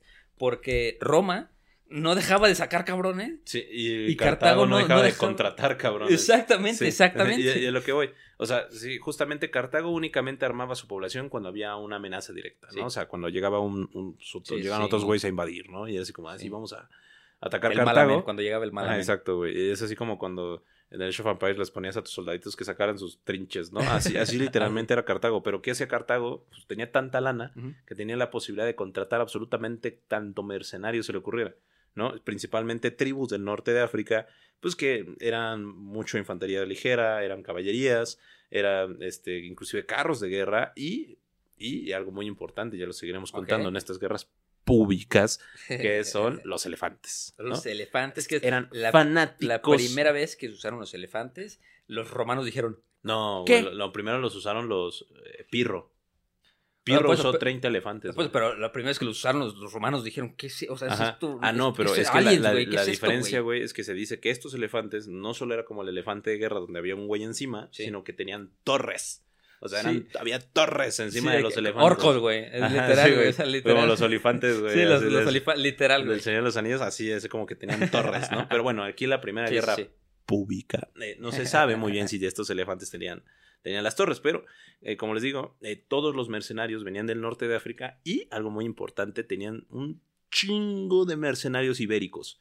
Porque como les dije, eh, los cartagineses se concentraron en conquistar todo lo que del sur de lo que hoy se llama España y ahí pues hicieron muchos acuerdos comerciales con todas esas poblaciones ibéricas y los contrataban para las guerras. ¿no? Eso es algo muy, muy, muy importante. Aparte, este, también los cartagineses le copiaron a, a los este, griegos, porque tenían la formación de las falanges, ¿no? Sí, justo las Sí, falanges. o sea, era- eran súper, súper, súper este, copiones de absolutamente todo. Ahora, como les dije, este, los cartagineses, pues te- lo que sí que tenían era una, sup- una, este, ¿cómo se llama? Eran más poderosos en nivel naval, ¿no? Estos güeyes no solo tenían los trirrimes, que eran pues barcos grandísimos con tres hileras de, de remos que se utilizaban al mismo tiempo, sino que también tenían una madre que se llama quinquirrime, ¿no? O sea, quinquirrime. o sea, imagínense el tamaño de nada más cinco hileras de remos, donde Sí. tenías como a 300 cabrones remando al mismo tiempo, güey. O Sí. sea, Y el Corvus, no se te olvide el Corvus. no, güey. pero el, el corpus lo pusieron los romanos. Ok. Porque, eh, justamente como les digo, los romanos no, no sabían utilizar barcos. Sí, Entonces, no. ellos copiaron, así como que lo que aprendieron de Pirro en la, en la guerra de la Magna Grecia fue como de, ok, necesitamos un barco que tenga un espolón, o sea, un, un pico de bronce al final. Pico ahí que se clave. O sea, Que se- decían ajá. Corvus porque parecía un pico de cuervo, Sí. literalmente. Y, y- y que se clava así, ¿no? Hacia, Sí, en, sí. en otros barcos y así podemos desembarcar. Porque Pero- aparte, sí, porque la, lo- los barcos de los cartagineses tenían en, en la, en la, ¿qué es la parte del frente del barco? La popa. Ajá. La popa, sí, sí, ¿no? Proa, popa. Proa. Sí. Algo así. En la parte de enfrente, Ajá. en la parte de frente Sí. del barco, este, ¿tenemos cara de marineros? No. Tenían una, una De especie de, de esos no hay en Valle de, Bravo, de bro. pico, de pico de acero Ujú. y literal rameaban a los, a los otros barcos. O sea, Sí, la sí, sí. estrategia era chócale al barco, güey. Sí. Y como nuestro barco está mejor construido, lo vamos a hundir, güey. Sí, Y, pues y- por lo y- general la gente no sabe nadar, ¿no? O sea, de que- entonces los, hundimos y ya. Vengo de las montañas italianas, culero. ¿Cómo crees que ¿Cómo crees que voy a nadar, güey? ¿no? Sí. Entonces, literal, el barco se empezaba a hundir. Y pues afuera no dejabas que subieran y ya. Pero al momento de, lo- de los romanos dijeron, nosotros peleamos mejor a cuchillazos, Sí. güey. Sí, no, ¿Sabes qué? Sácate el Corvus, engánchate y nos la estrepamos. Y entonces Sí. ahí fue cuando los también los cartagineses dijeron, no, acabo esto, güey, jamás Sí, lo hemos visto en la sí, vida, porque güey. como les decimos, estaban acostumbrados a que nada más así investías, Lo quemabas, rameabas. sí. quemabas el barco, ajá, lo rameabas y ya te bajabas y, y, pues matabas a los tripulantes, ¿no? Eh, vean la, la, la, la película de 302, Ujú. Así más o menos, ¿no? La de los barcos. Sí. Sí, más o menos ahí más se bueno, ve. más bueno. Sí, está muy buena. Sí. Eh, pero hagan de cuenta que los romanos dicen, ok, nosotros tenemos que hacer algo así, ¿no? Pero entre más grande, más mejor. Así, más Sí, mejor sí. todo si es más grande. El tamaño sí El importa tamaño en la sí guerra importa en naval. Roma. Ajá, y pues hacen barcos enormes y súper pesados, güey, que realmente no eran maniobrables. Uy. a diferencia de los barcos cartagineses. Sí, que en chinga de Y es cuando le ponen los corvus. Ajá. Porque dicen, ok, o sea, este, esta pinche madre no puede dar vuelta. Entonces, ¿qué hacemos? Mejor que se ponga un ladito y sacamos un Y pinche sópatela. puente de metal enorme, sí, sí. güey. Así que... que Que, ta- que también, ahorita les vamos a contar la desgracia de los Sí, 80 la- la- barcos, sí, güey. ¿no? O sea, que y- justo se hundieron por todos los corvus que Por- traían, güey, porque pesaba tanto el pinche barco que... Sí, y es así como de, bueno, pues ya, ya con eso pueden bajar los soldaditos y pelear a cuchillazos más fácil, ¿no? Pelea a muerte con cuchillos. Pelea a muerte con cuchillos. Entonces, eh, eso era como que ya podemos ver la superioridad naval de, de Cartago totalmente. Entonces, este, bueno, ¿qué hace cuando, cuando ya se declara la guerra formalmente? Dice. Roma, ok, ahora sí viene lo chido, ya vienen los putazos. sí viene lo chido. entonces voy a mandar a 40 mil soldados a invadir Sicilia, ¿no? Ok. a mando de los eh, de dos cónsules. Porque eh, los cónsules en ese momento eran también los eh, generales militares. Y acuérdense que había dos cónsules siempre, ¿no? Sí, siempre había dos cónsules y se turnaban al día, cada día. Ajá, cada día. Y los cónsules eran este, elegidos cada dos años. Exacto. ¿no? Entonces aquí es donde ya mandan a, a 40 mil pues, pelados a, a pelear en contra de Siracusa. Bueno, primero, lo que primero buscaron fue este, conquistar Siracusa. Sí. ¿no? Entonces, ¿qué pasa? Pues Siracusa ve que ya se viene un conflicto muy grande. ¿Y quién tiene más cerca? Pues a Roma. Sí. Entonces manda un auxilio a Cartago. Cartago le dijo, brother, sí, pero nos vamos a tardar un chingo. Entonces Siracusa dice, ¿sabes qué? Esto no va a funcionar. No quiero ser destruido. Y decide aliarse con Roma, ¿no? Y le pagan 100 talentos de plata, Sí. ¿no? Que en ese momento pues era un Sí, chingo una- de varo, ¿no? una- Entonces, un eh, Bitcoin. un Bitcoin.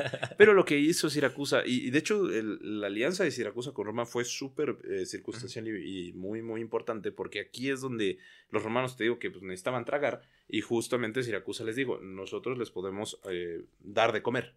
Mientras ustedes hacen la guerra, nosotros sembramos trigo y, y creamos gallinas. Sí, ¿no? sí. Entonces no, no se preocupen, no van a necesitar estar trayendo toda la comida de la península itálica, porque nosotros vamos a, encargarnos de eso. Eso fue un parote. Un parotón. Y los romanos dijeron, ya la hicimos, pero ¿qué creen? No, pues se les olvidó que Cartago tenía un chingo de varo, ¿no? Sí, Entonces, sí, sí. eh, como eh, justamente eh, pues, Cartago tenía un chingo de varo, ellos siempre seguían mandando y mandando y mandando dinero y recursos y todo, ¿no? Aquí, y aquí es donde les digo que pasa esta situación, donde los romanos dicen como de, ah, se viene la época de la cosecha y hay muy poca comida. Somos 40 mil pelados. Nunca habíamos tenido un ejército tan grande. ¿Cómo los vamos a alimentar? Órale, todos a sembrar. Órale, todos a jugar Minecraft. Todos empiezan a farmear. Sí, sí. Y, y aquí es donde eh, ya entra la participación Aníbal Grisco. Ojo, no hay que confundirlo No, con sí. Aníbal Barca. Aníbal Grisco fue un general cartaginés que estaba en el mando de la defensa de Sicilia. Sí, Entonces, mira, lo, lo que van a ver a lo largo de, este- de estos dos capítulos, el de esta vez y el de la Segunda Guerra Púnica, es que no eran muy... Todos se llaman Aníbal, todos se No llaman eran- no eran muy- Amílcar, Sí, todos se todos llaman son- Asdrúbal. Todos, sí, sí, sí. Entonces no eran muy, no eran muy creativos con los nombres. sí, no para, eran que, para que vayan tomando nota, hay que ponerle apodo a sea, güey, ¿eh? Primer a- al Aníbal. gri- Al Grisco, El grisco, el el, el grisco. grifo. el grifo. Aníbal Bueno, el grifo. Aníbal el Grifo, pues hagan de cuenta que Aníbal el Grifo, pues después de echarse sus toquesotes, dijo, aquí, aquí somos, ¿no? Vamos a derrotar a los romanos, ataca a los romanos, pero los romanos fue como de, hey, brother, acuérdate que nosotros somos agricultores bélicos. agricultores". O sea, era así como de, ah, ahí vienen lo- los cartagineses, ármense todos en chinga, dejen el campo y órale a la guerra. Y Aníbal el Grifo se queda así como, uy, ¿qué pedo con estos vatos, no? que eran humildes campesinos, hijos de la chingada. Me están lanzando papas, güey, ¿qué pedo? Así como de que de repente escuchas así como de huevo, hay campesinos recolecta papas y, y, uno y grita, alguien, alguien le grita, ¡testudos! Eh, a ver". Pinche formación concha, así romper madres, ¿no? Entonces aquí es donde ya pues, los cartagineses empiezan a dar cuenta que Sí, los, sí, sí. los romanos no eran no, cosa. no son poca cosa. No son Como poca que los dos se dieron cuenta en ese momento que, ay, caray, esto sí es una guerra a muerte. Sí. Y aquí es donde el grifo le dice a su hijo Jano, ¿no? Le dice a su hijo Jano que pues, este no, no es Jano el, el, el rey cartaginés, es otro Jano. ¿no? Otro Jano. Ajá, es- le dice a Jano que por favor empiece a juntar un ejército para poder defender Sicilia. Entonces Jano pues, junta un ejército de 50 mil soldados, 6 mil caballería y 60 elefantes, ¿no? Ok. Ahora, güey, imagínate llevarte a los elefantes, güey. En barcos En de barco. madera, cabrón. O sea, en barcos de En madera. Age of Empires se puede, ¿eh? En el Age of Mythology puedes meter hasta 25. Entonces, eh, justamente, pues ya lleva todos sus soldados. Aparte, te digo que lo, muy, lo, lo más curioso es que muchos de ellos eran ibéricos, eran Sí. celtas. Sí, sí, sí. ¿no? Entonces, ellos pues se fueron a pelear en contra de Roma. Y este. Pues aquí es donde ya pues, llega a Sicilia y empieza a, a, pues, a entrenar a su ejército porque como venían de todos lados, no estaban organizados. Y eso siempre fue la ventaja de Roma. Siempre estaba bien pinche organizada porque todos sus soldados entrenaban igual. Sí. Y cuando no querían pelear, mandaban a sus aliados latinos.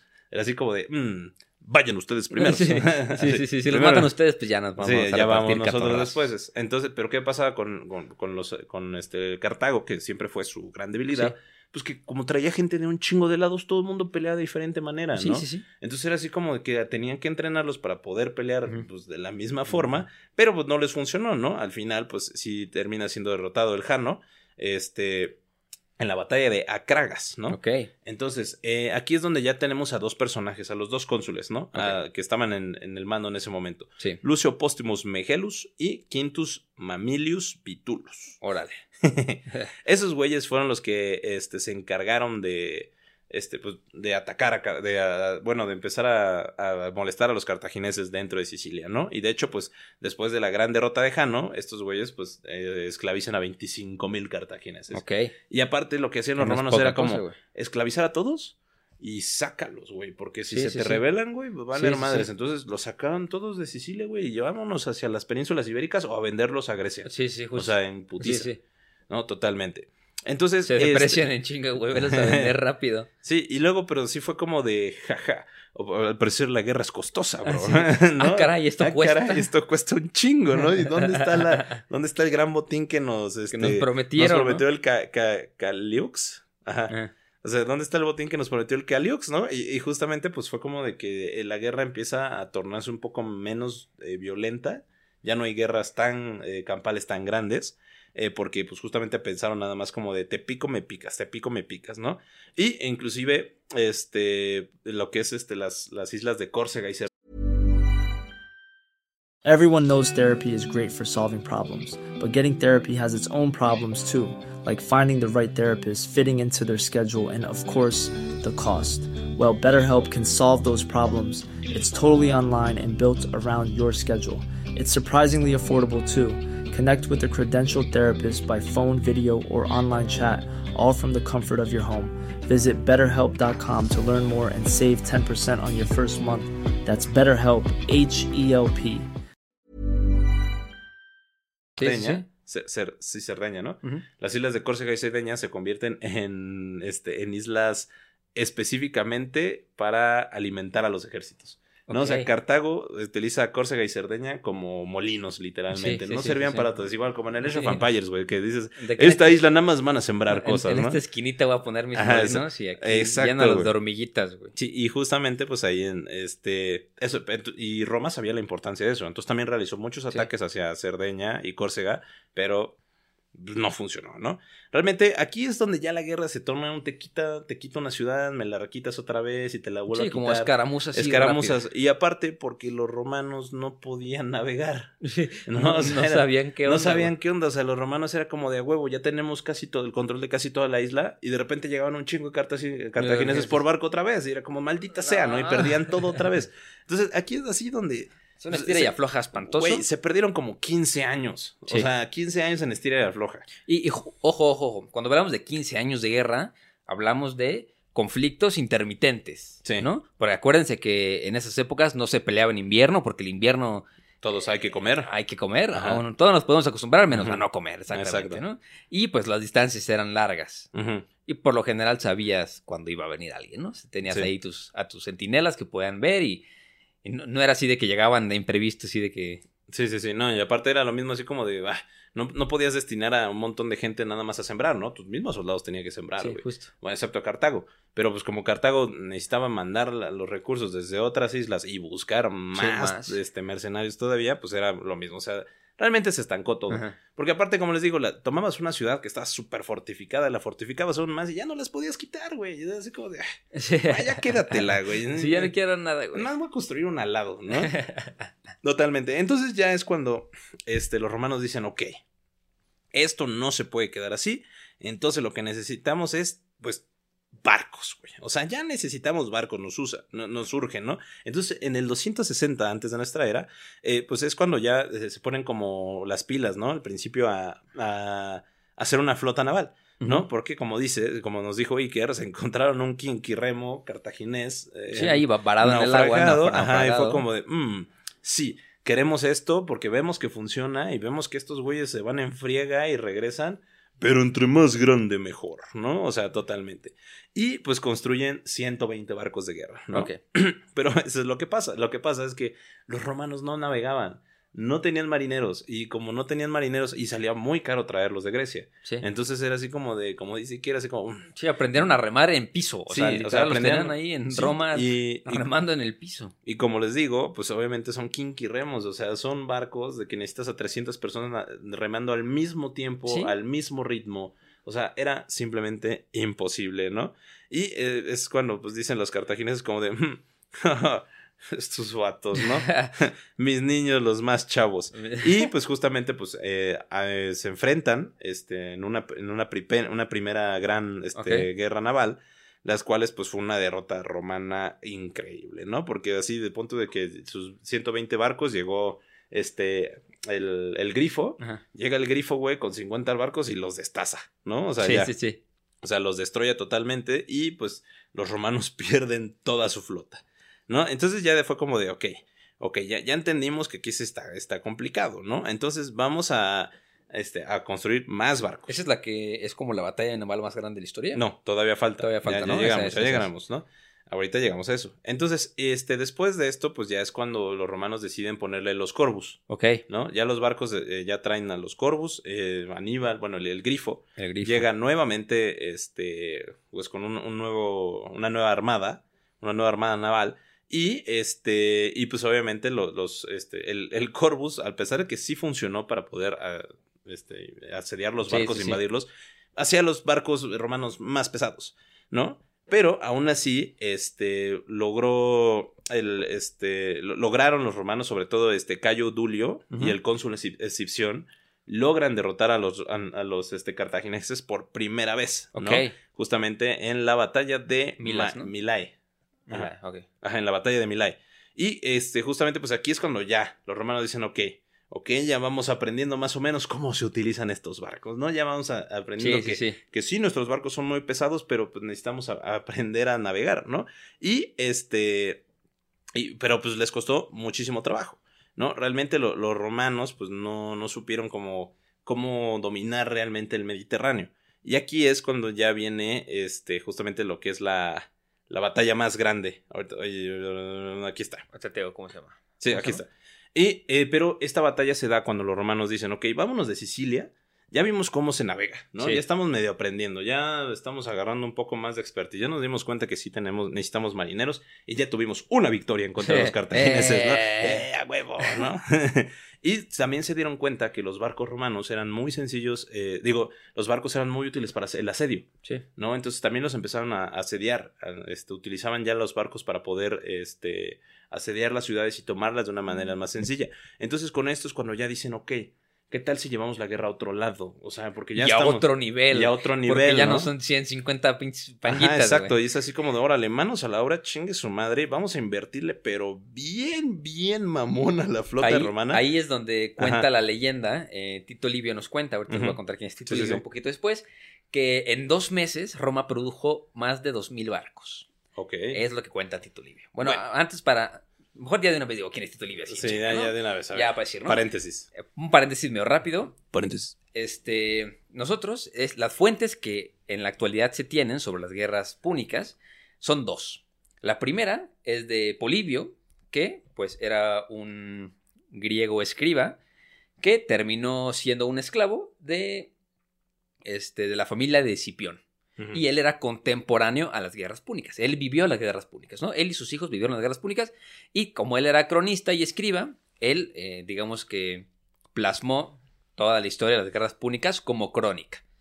Obviamente se perdieron muchos de sus escritos y la otra versión de, la, de las guerras púnicas que tenemos hoy en día es la, bueno, fuera de otros muchos otros romanos, que la más famosa es la que escribió Tito Livio como unos 300, 400 años después. ¿no? Entonces, pues imaginarán que eh, la, la historia que se escribe a posteriori, pues es como medio propaganda romana también, ¿no? Hay que Sí. tomarlo como se viene. Entonces, este, lo que sabemos que escribió Tito Livio es que en esta, justo en esta guerra, que fue cuando en un periodo de dos meses Roma produjo dos mil barcos, según. Pero obviamente es una, era, es las historias que escribió Tito Livio eran para leerse en público, leerse en alto y como que enaltecer a Roma en muchos sentidos. Entonces, ahí tómenlo, tómenlo a discreción también muchos de estos datos.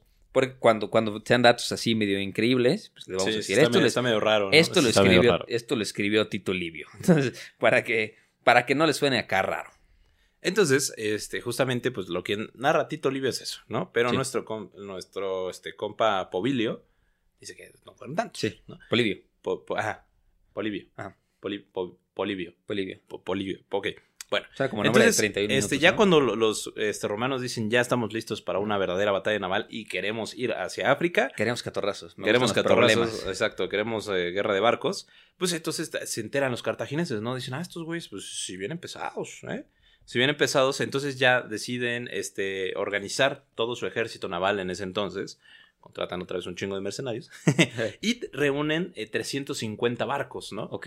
350 quintirrimes, ¿no? Así, Jesús de la chingo. Sí, unos pinches barcos enormes. Unos pinches barcos enormes, y los romanos pues ya van con 330, ¿no? Un poquito menos. Ok. Pero igual, ¿no? O sea, y de hecho, pues eh, reúnen este 26 mil legionarios ya con un poco más de entrenamiento naval. Ok. Y mientras que los este, cartagineses, pues juntaron a 150 mil pelados, ¿no? Entonces, básicamente. o eh, sea, fu- es un total combinado de 680 buques. Ajá, 680 buques que tenían y, que todos los barcos tenían hasta 290 mil tripulantes. ¿no? 290 mil carnales agarrados acatorrados en el mar. ¿Te imaginas Al ver mismo eso? tiempo, ¿Te imaginas ver sí. eso, güey? Qué impresión, Y si quieren saber cómo se llama la batalla, se llama la batalla del cabo Ecnomus, que fue en el sur de la isla de Sicilia. Ok. Sí, fue en el cabo Ecnomus y fueron 290 mil vatos.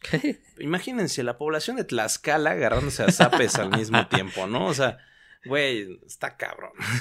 Qué impresión. Puerto. Rico está cabrón. Bueno, entonces aquí, pues este, sí, los cartagineses, pues obviamente tenían una, una superioridad naval Sí. por su expertise, Sí, ¿no? sí, duro, duro. Pero, pues, realmente, gracias a la, a la implementación de los Corvus y que se juntaron todos los barcos porque eran demasiados, eh, pues logran eh, los romanos derrotarlos, ¿no? Por primera vez así. La, Sí, primer- ya, la, ya. la- La primera la segunda gran derrota de los cartagineses y la primera gran este, victoria Sí, la, naval. la primera victoria que sí sabe a victoria, Sí. ¿no? Y pues esta se considera como la, la guerra naval más grande de la historia. Uf. ¿No? O sea, o sea que sí hubo guerras muy enormes. Porque hay así como una de la Segunda Guerra Mundial, Sí. que es, o de la primera. Como no la ciudad de Stalingrado, ¿no? No, la, la Primera Guerra Mundial hubo una guerra de barcos en el, en- por Inglaterra, que es considerada la guerra de, o sea, naval más grande de, la Ajá. historia moderna, pero porque fueron como 70 barcos, Ok. ¿no? O sea, todos con misiles y todo ese pedo, Sí, ¿no? sí, pero, sí. pero pues aún así es. Pero no eran estos- 680. Pero no eran 680 no había, barcos, no había casi 300 mil personas ahí, agarrándose a zapes. No, y esta, pues gracias a, a esta gran victoria romana, los romanos se animan ya a invadir totalmente este, la- el norte El de África. Dijo como, ah, sí, derrotamos aquí a estos güeyes. Órale, ching su madre, vámonos hacia Cartago. y pues sí, eh, los, los cartagineses pierden 30 barcos y, este, bueno, se hunden 30 barcos y se capturan 64, ¿no? ok. Y los romanos perdieron solo 24 barcos hundidos, ¿no? Ninguno capturado. Ninguno capturado. Entonces aquí ya es cuando, este, pues gracias a esto se, les digo que se van hacia África y está comandado por Regulus, Regulus. Marco Antonio Atilio Regulus y Lucio Marco Manilo Antonio Buslo Longus. Regulus. 100, 100 romanos dijeron. bueno, el Regulus es el que se encarga de, de- de desembarcar en África, ¿no? Y llega a la península del Cabo Bon. Y ahí es donde pues eh, asedia a la, a la ciudad de Aspis y la conquista. La ¿no? captura. La captura. Entonces aquí ya es cuando cambia la- la- aquí el conflicto, ¿no? Porque ya que crees a los cartagineses los estás, los estás atacando en su propio En- territorio. sí, sí, sí. O sea, hagan de cuenta que era el equivalente que imagínense que un día la URSS en la Guerra Fría hubieran invadido Estados Unidos. ¿No? Así era como, no mames, llegaron hasta acá, Ah, brother, ¿no? Así, totalmente, algo impensable. Justo. Pasó. ¿no? Y este, aquí, pues, eh, la defensa está comandada por Amílcar, ah, no, no el hijo de, de, de Aníbal Barca, sino Sí. este, un Ami- Amílcar eh, con H. de- Ah. ajá. ok. O sea, Amica- Amílcar con H. Aquí ya pues empieza la batalla. Hamilcar. Hamilcar, exacto. ¿no? Aquí ya los romanos pues empiezan a conquistar todo el norte de África, deciden dejar una guarnición en Sicilia para seguir peleando en. Sicilia y concentrarse en la campaña del norte de África. Entonces ahí capturan la ciudad de Túnez eh, y rodean todo Cartago. Y aquí este pues ya es cuando Cartago dice como de ah su máquina. este ya están pesados, ¿no? No, no, no, pues ya la paz. Sí, sí, sí. No, ya, ya queremos paz, bro. Ya, ya, ya. paz. O sea, estás a unos kilómetros, tomaste todas las ciudades alrededor de Cartago, mi ejército está en Sicilia, se va a tardar un rato en llegar. No, ni mejor así la dejamos, ¿no? Ya, o sea, pues estuvo chido, pero, pero pues no. Y ya, pues justamente le dice los, le dice Roma, así como, sí, está bien, güey, declaramos la paz, Mm. pero Cartago se va a anexar hacia el imperio, al nuevo imperio romano, ¿no? Me suena. Ajá, exacto, sí.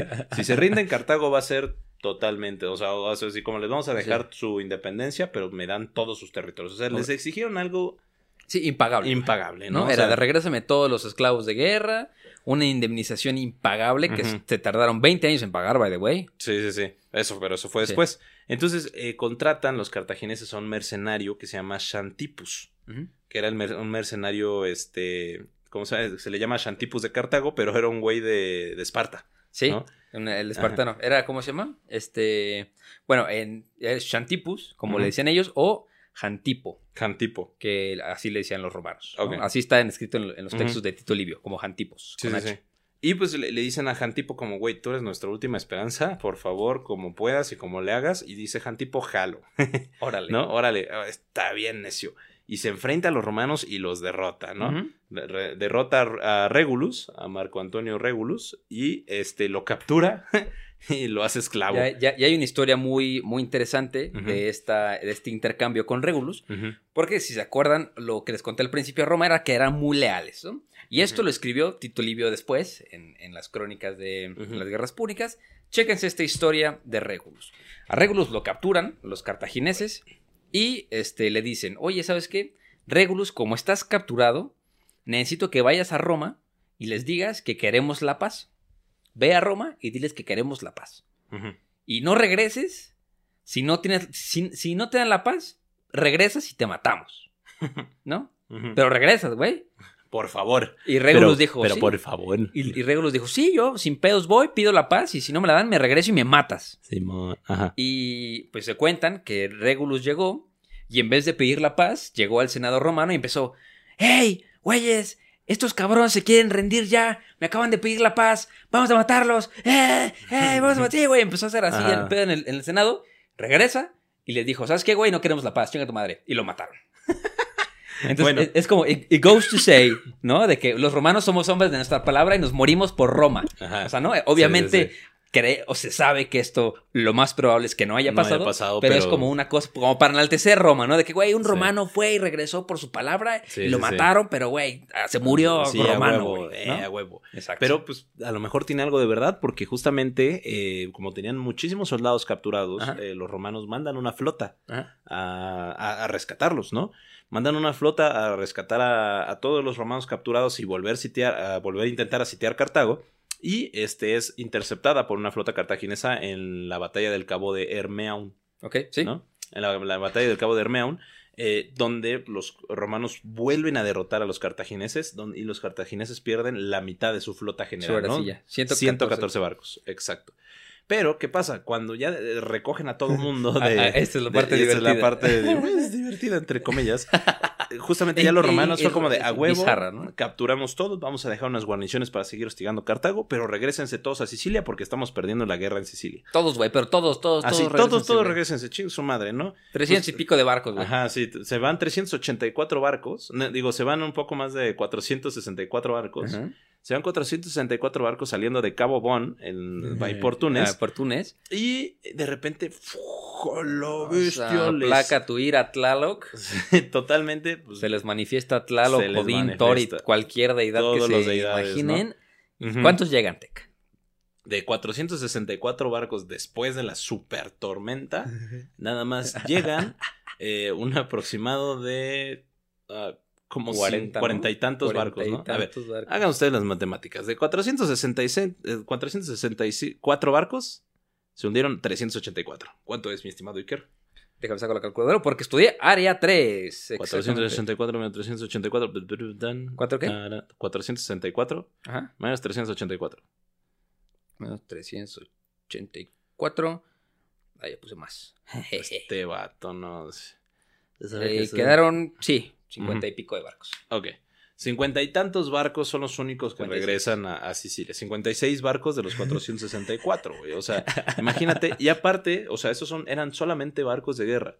Sí. Sino que también se perdieron 300 barcos de transporte. O sea, que traían suministros, armas, comida, todo, güey.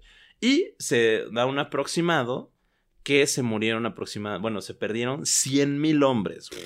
100 mil hombres, güey. Y de hecho un historiador llamado De Santis considera que 100 mil es conservador, Sí, güey. es conservador. O sea, sí, es, sí, es una, es una estimación conservadora, que posiblemente se murieron muchísimos más, porque 100 mil hombres a lo mejor solamente fueron soldados, güey. Sí, porque faltan los remeros. exacto, los remeros. Faltan los esclavos. O sea, hay otro que es el, el historiador Howard Scullard que dice que no, que nada más se murieron como 25 mil y 70 mil este, remeros. y No más, güey, 25 mil así, güey.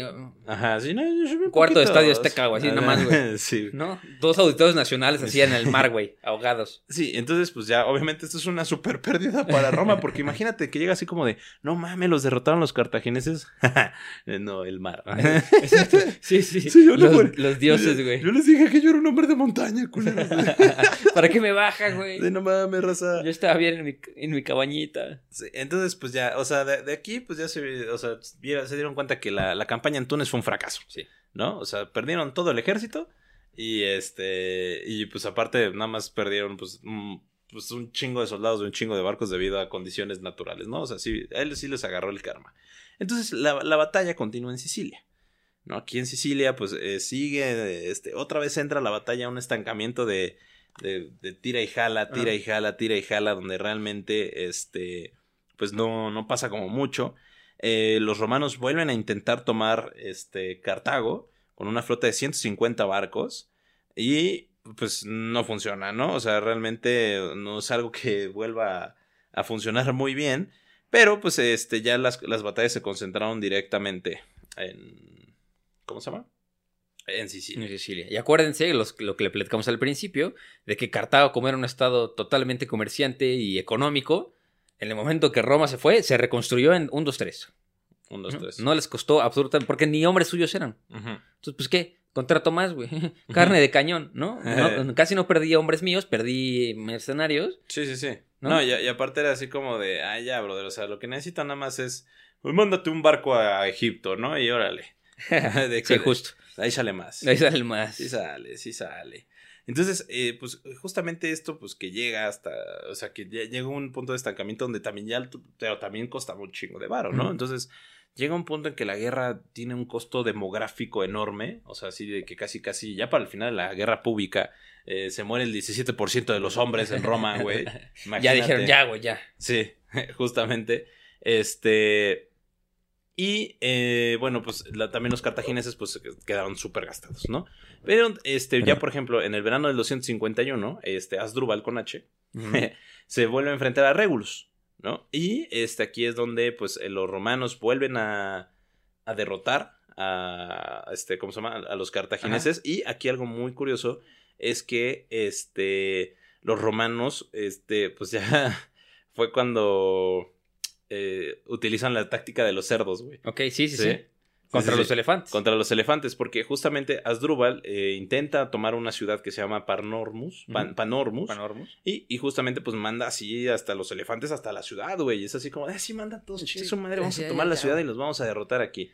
Entonces, este, pues, algo que también eh, pues el- bueno, lo que hacían ya aquí los romanos, así como que se dieron cuenta que no podían hacerle nada a los elefantes, pero eran muy miedosos, Exacto. ¿no? Ah, y también está la, la, este, la, la anécdota en esta guerra, también con, con Regulus. Este, dice, ¿sabes qué? Sácate a los puercos, pero al mismo tiempo, chécate en todas las galeras, búscate cuántas trompetas tenemos, güey. Y que sacó a 350 trompeteros y al el momento que estaban acercando a los elefantes, soltaron a los puercos, que, o sea, aparte si los, los puercos chillan horrible, imagínate puercos en fuego, más 350 trompeteros, o sea, obviamente los, los, elefantes estaban cagados de miedo. ¿no? Así como de, los romanos eran extraños para los elefantes. Sí, no, y aparte lo que hicieron los romanos también, ya la táctica para enfrentarse a ellos era así como de primero los espantas y luego los, la- la- o sea, flechas a lo Sí, estúpido, sí. carnal, para que se espanten.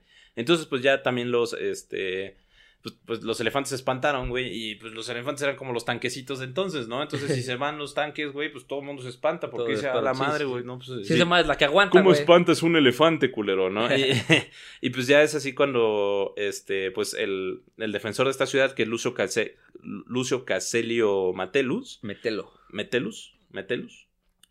Está, está bien rara tu fuente, güey. O sea, la tuya está en latín, güey. ¿o ¿Qué pedo, güey? Bueno, Ve la mía. Lucio Cecilio Metelo. Es que yo lo estoy leyendo en latín, padrino. Ah, se escucha más bonito ¿Qué metelo. no teniste, no tuviste latín? No, no la- teniste. No, no me- teniste. Me viene a presumir sus clases de latín y, y en español puede hablar. Perdón, es que yo solo francés. Suena más padre Lucio Cecilio Metelo. Bueno, me- El Metelo. el Metelo, el Metesaca, El Metesaca. el In and Out. el, el Metelo, pues justamente dice que fue, este, o sea, captura elefantes, güey. Ok. Pero aparte es como que los capturó, pero no sabía cómo desterrarlos. ¿no? Era así Sí, como de, ya tenemos 10 elefantes, pero. ¿Y ahora? ¿No? Y pues este, aquí pues, se dice que este, pues, realmente, a, la- a pesar de que pues, perdieron los, cartagineses, no eh, triunfaron. ¿no? O sea, digo, no, no triunfaron los romanos, sino que fue como una victoria Ok. pírrica, ¿no? Y aquí continúa, o sea, para no hacer esas largas, porque es- les digo, es un, un, este, ¿cómo se llama? Un, este, ay, se me fue la onda. como- Estiria floja. un estira de afloja totalmente. O sea, la, la guerra se vuelve a estancar. O sea, como por otros cinco años, Bueno, sí, ¿no? sí, sí. Es Siete que- años. O sea, pasa- pasan siete años todavía para que este, los romanos pues puedan otra vez restablecer sus, sus barcos. Y sus campos destruidos. Acuérdense que una vez que siembras mucho un lugar, se vuelve infértil la tierra. Entonces, Sí. no, ¿no? Entonces, eso ya es una cosa mucho más actual, ¿no? De que con los fertilizantes Sí. de nitrógeno puedes volver a poner nitrógeno a la tierra y la, la, la, ¿no? Pero en ese entonces había rotación de cultivos y no era una cosa de... Había mucha ciencia, ¿no? Sí, en, sí, sí. En el campo. Entonces, pues ya, o sea, llegó un punto en que también ya los romanos se habían controlado la mayor parte de la isla siciliana, pues debido a todos estos constantes ataques de los romanos, porque pues literalmente era su casa, güey, estaban ahí al lado, ¿no? Y pues traían un montón de aliados, este, latinos. Este, pero eh, llega un punto en que los cartagineses dicen, ok, mejor en vez de estar intentando reconquistar todas las ciudades, nos vamos a concentrar a defender todo. Ok. ¿Vas a decir algo? No, que nada más hables hacia el micro. Ah, ah, perdón, perdón, perdón, perdón, es que estoy viendo acá a mi estimado Iker, ¿no? Nos vemos a los ojos porque nos queremos mucho. Sí. Entonces, este, pues ya en esta, esta guerra de guerrillas, empieza una guerra de guerrillas Cartago. O sea, dicen Sí. como ya está muy caro seguir pues, manteniendo esto, ¿no? Sale muy caro, está muy cabrón, ya nos costó demasiado dinero, estamos en, en bancarrota ahora sí, finalmente, y, pero también Roma, ¿no? Ujú. O sea, de hecho se dice que los, los cartagineses estaban ya tan necesitados de, necesitados de dinero, le pidieron prestado a Egipto. a eh, al, Egip- a- a este, ¿cómo se al reino egipcio ptolemaico, Ok. ¿no? Y si no quieren saber cuál es el, el ptolemaico, por favor vayan a ver nuestro podcast de... Ay, de Cleopatra. De Cleopatra. Sí. Que parte es padrísimo. Sí, Entonces, pues aquí ya es cuando, este, pues deciden tener también un stand-by, ¿no? O sea, realmente ya no eh, intentan, pues, escatimar en gastos. Sí, sí, sí. Y De que Ajá, no, y aparte, pues también como lo- los este, romanos, pues perdieron muchísimos soldados, güey, ya no había quien trabajara la tierra, quien construyera barcos, ¿no? Sí, justo. Y también los romanos dicen que, ok, vamos a darle un alto, mejor vamos a fortificar todo lo que ya conquistamos y pues vamos a nada más a pelearnos, ¿no? Entonces ya, este, se dice que inclusive los romanos le empezaron a pedir prestado a los ricos de Roma, Sí. o sea, y les dijeron a todos los ricos de Roma, Así como, a ver, cada uno me construye un barco, ¿no? Sí. Préstenme dinero. Impuesto. Cada- ¿Cuántas ventanas tiene? Exacto, no, pero le dice a todos los ricos, cada uno me presta un barco y les voy a pagar tres veces el valor del barco, Ok. ¿no? Entonces todos los ricos dijeron como a huevo. Inversión. Y- y gracias Era a- el Bitcoin de esa época. Ajá, el Bitcoin. Un de- NFT. Un NFT. Ajá. un Kinky Rim NFT. un QFT. Este, un este, ¿no qué? Non-Fundable Token. Ajá. Un NFQ. NFQ. Ajá, es un NFQ y este, y pues eh, logran construir 200 Kinky Rimes, Ok. ¿no? O sea, con base en, en sí, güey, te prometo pagártelo. Non-fungible Ahora- Kinky Rim. Ahora, para este entonces, güey, se dan cuenta que el Corvus no sirve, güey. O sea, hace bien pesado. Ya fue como, güey. ¿Te acuerdas que se nos hundieron? Cien- como- así, se murieron 100 mil personas O sea, gracias a los pinches Corvus, güey. O sea, y fue como de, ok, ya no los vamos a, a poner. Y aparte aquí ya toman una decisión muy importante y muy, muy adecuada. ¿Qué tal si dejamos de meter soldados y gente que no sabe navegar En un y- barco. en un barco y entrenamos a gente que sepa navegar, Sí. ¿no? Entonces O de perdida a nadar, güey, ¿no? De perdida a nadar. Entonces ya deciden que los, si te vas a subir a un barco, tienes que ser sí o sí marinero. Ok. ¿no? O sea, y es así como, a ver, no podemos derrotar a los cartagineses porque no somos marineros, güey. ¿No? Y ya es como, ¿qué? Marinero que se fue a la mar. Y aquí ya, pues, este, es cuando deciden finalmente, este, pues, embarcarse en contra de los últimos bastiones de Cartago. Y, este, se da la batalla de la isla de Gatas, ¿no? E- Egatas. Sí. Donde finalmente la, la este, flota naval cartaginesa es totalmente derrotada, Ya, ¿no? pum. Sí. Ya fue como la batalla final.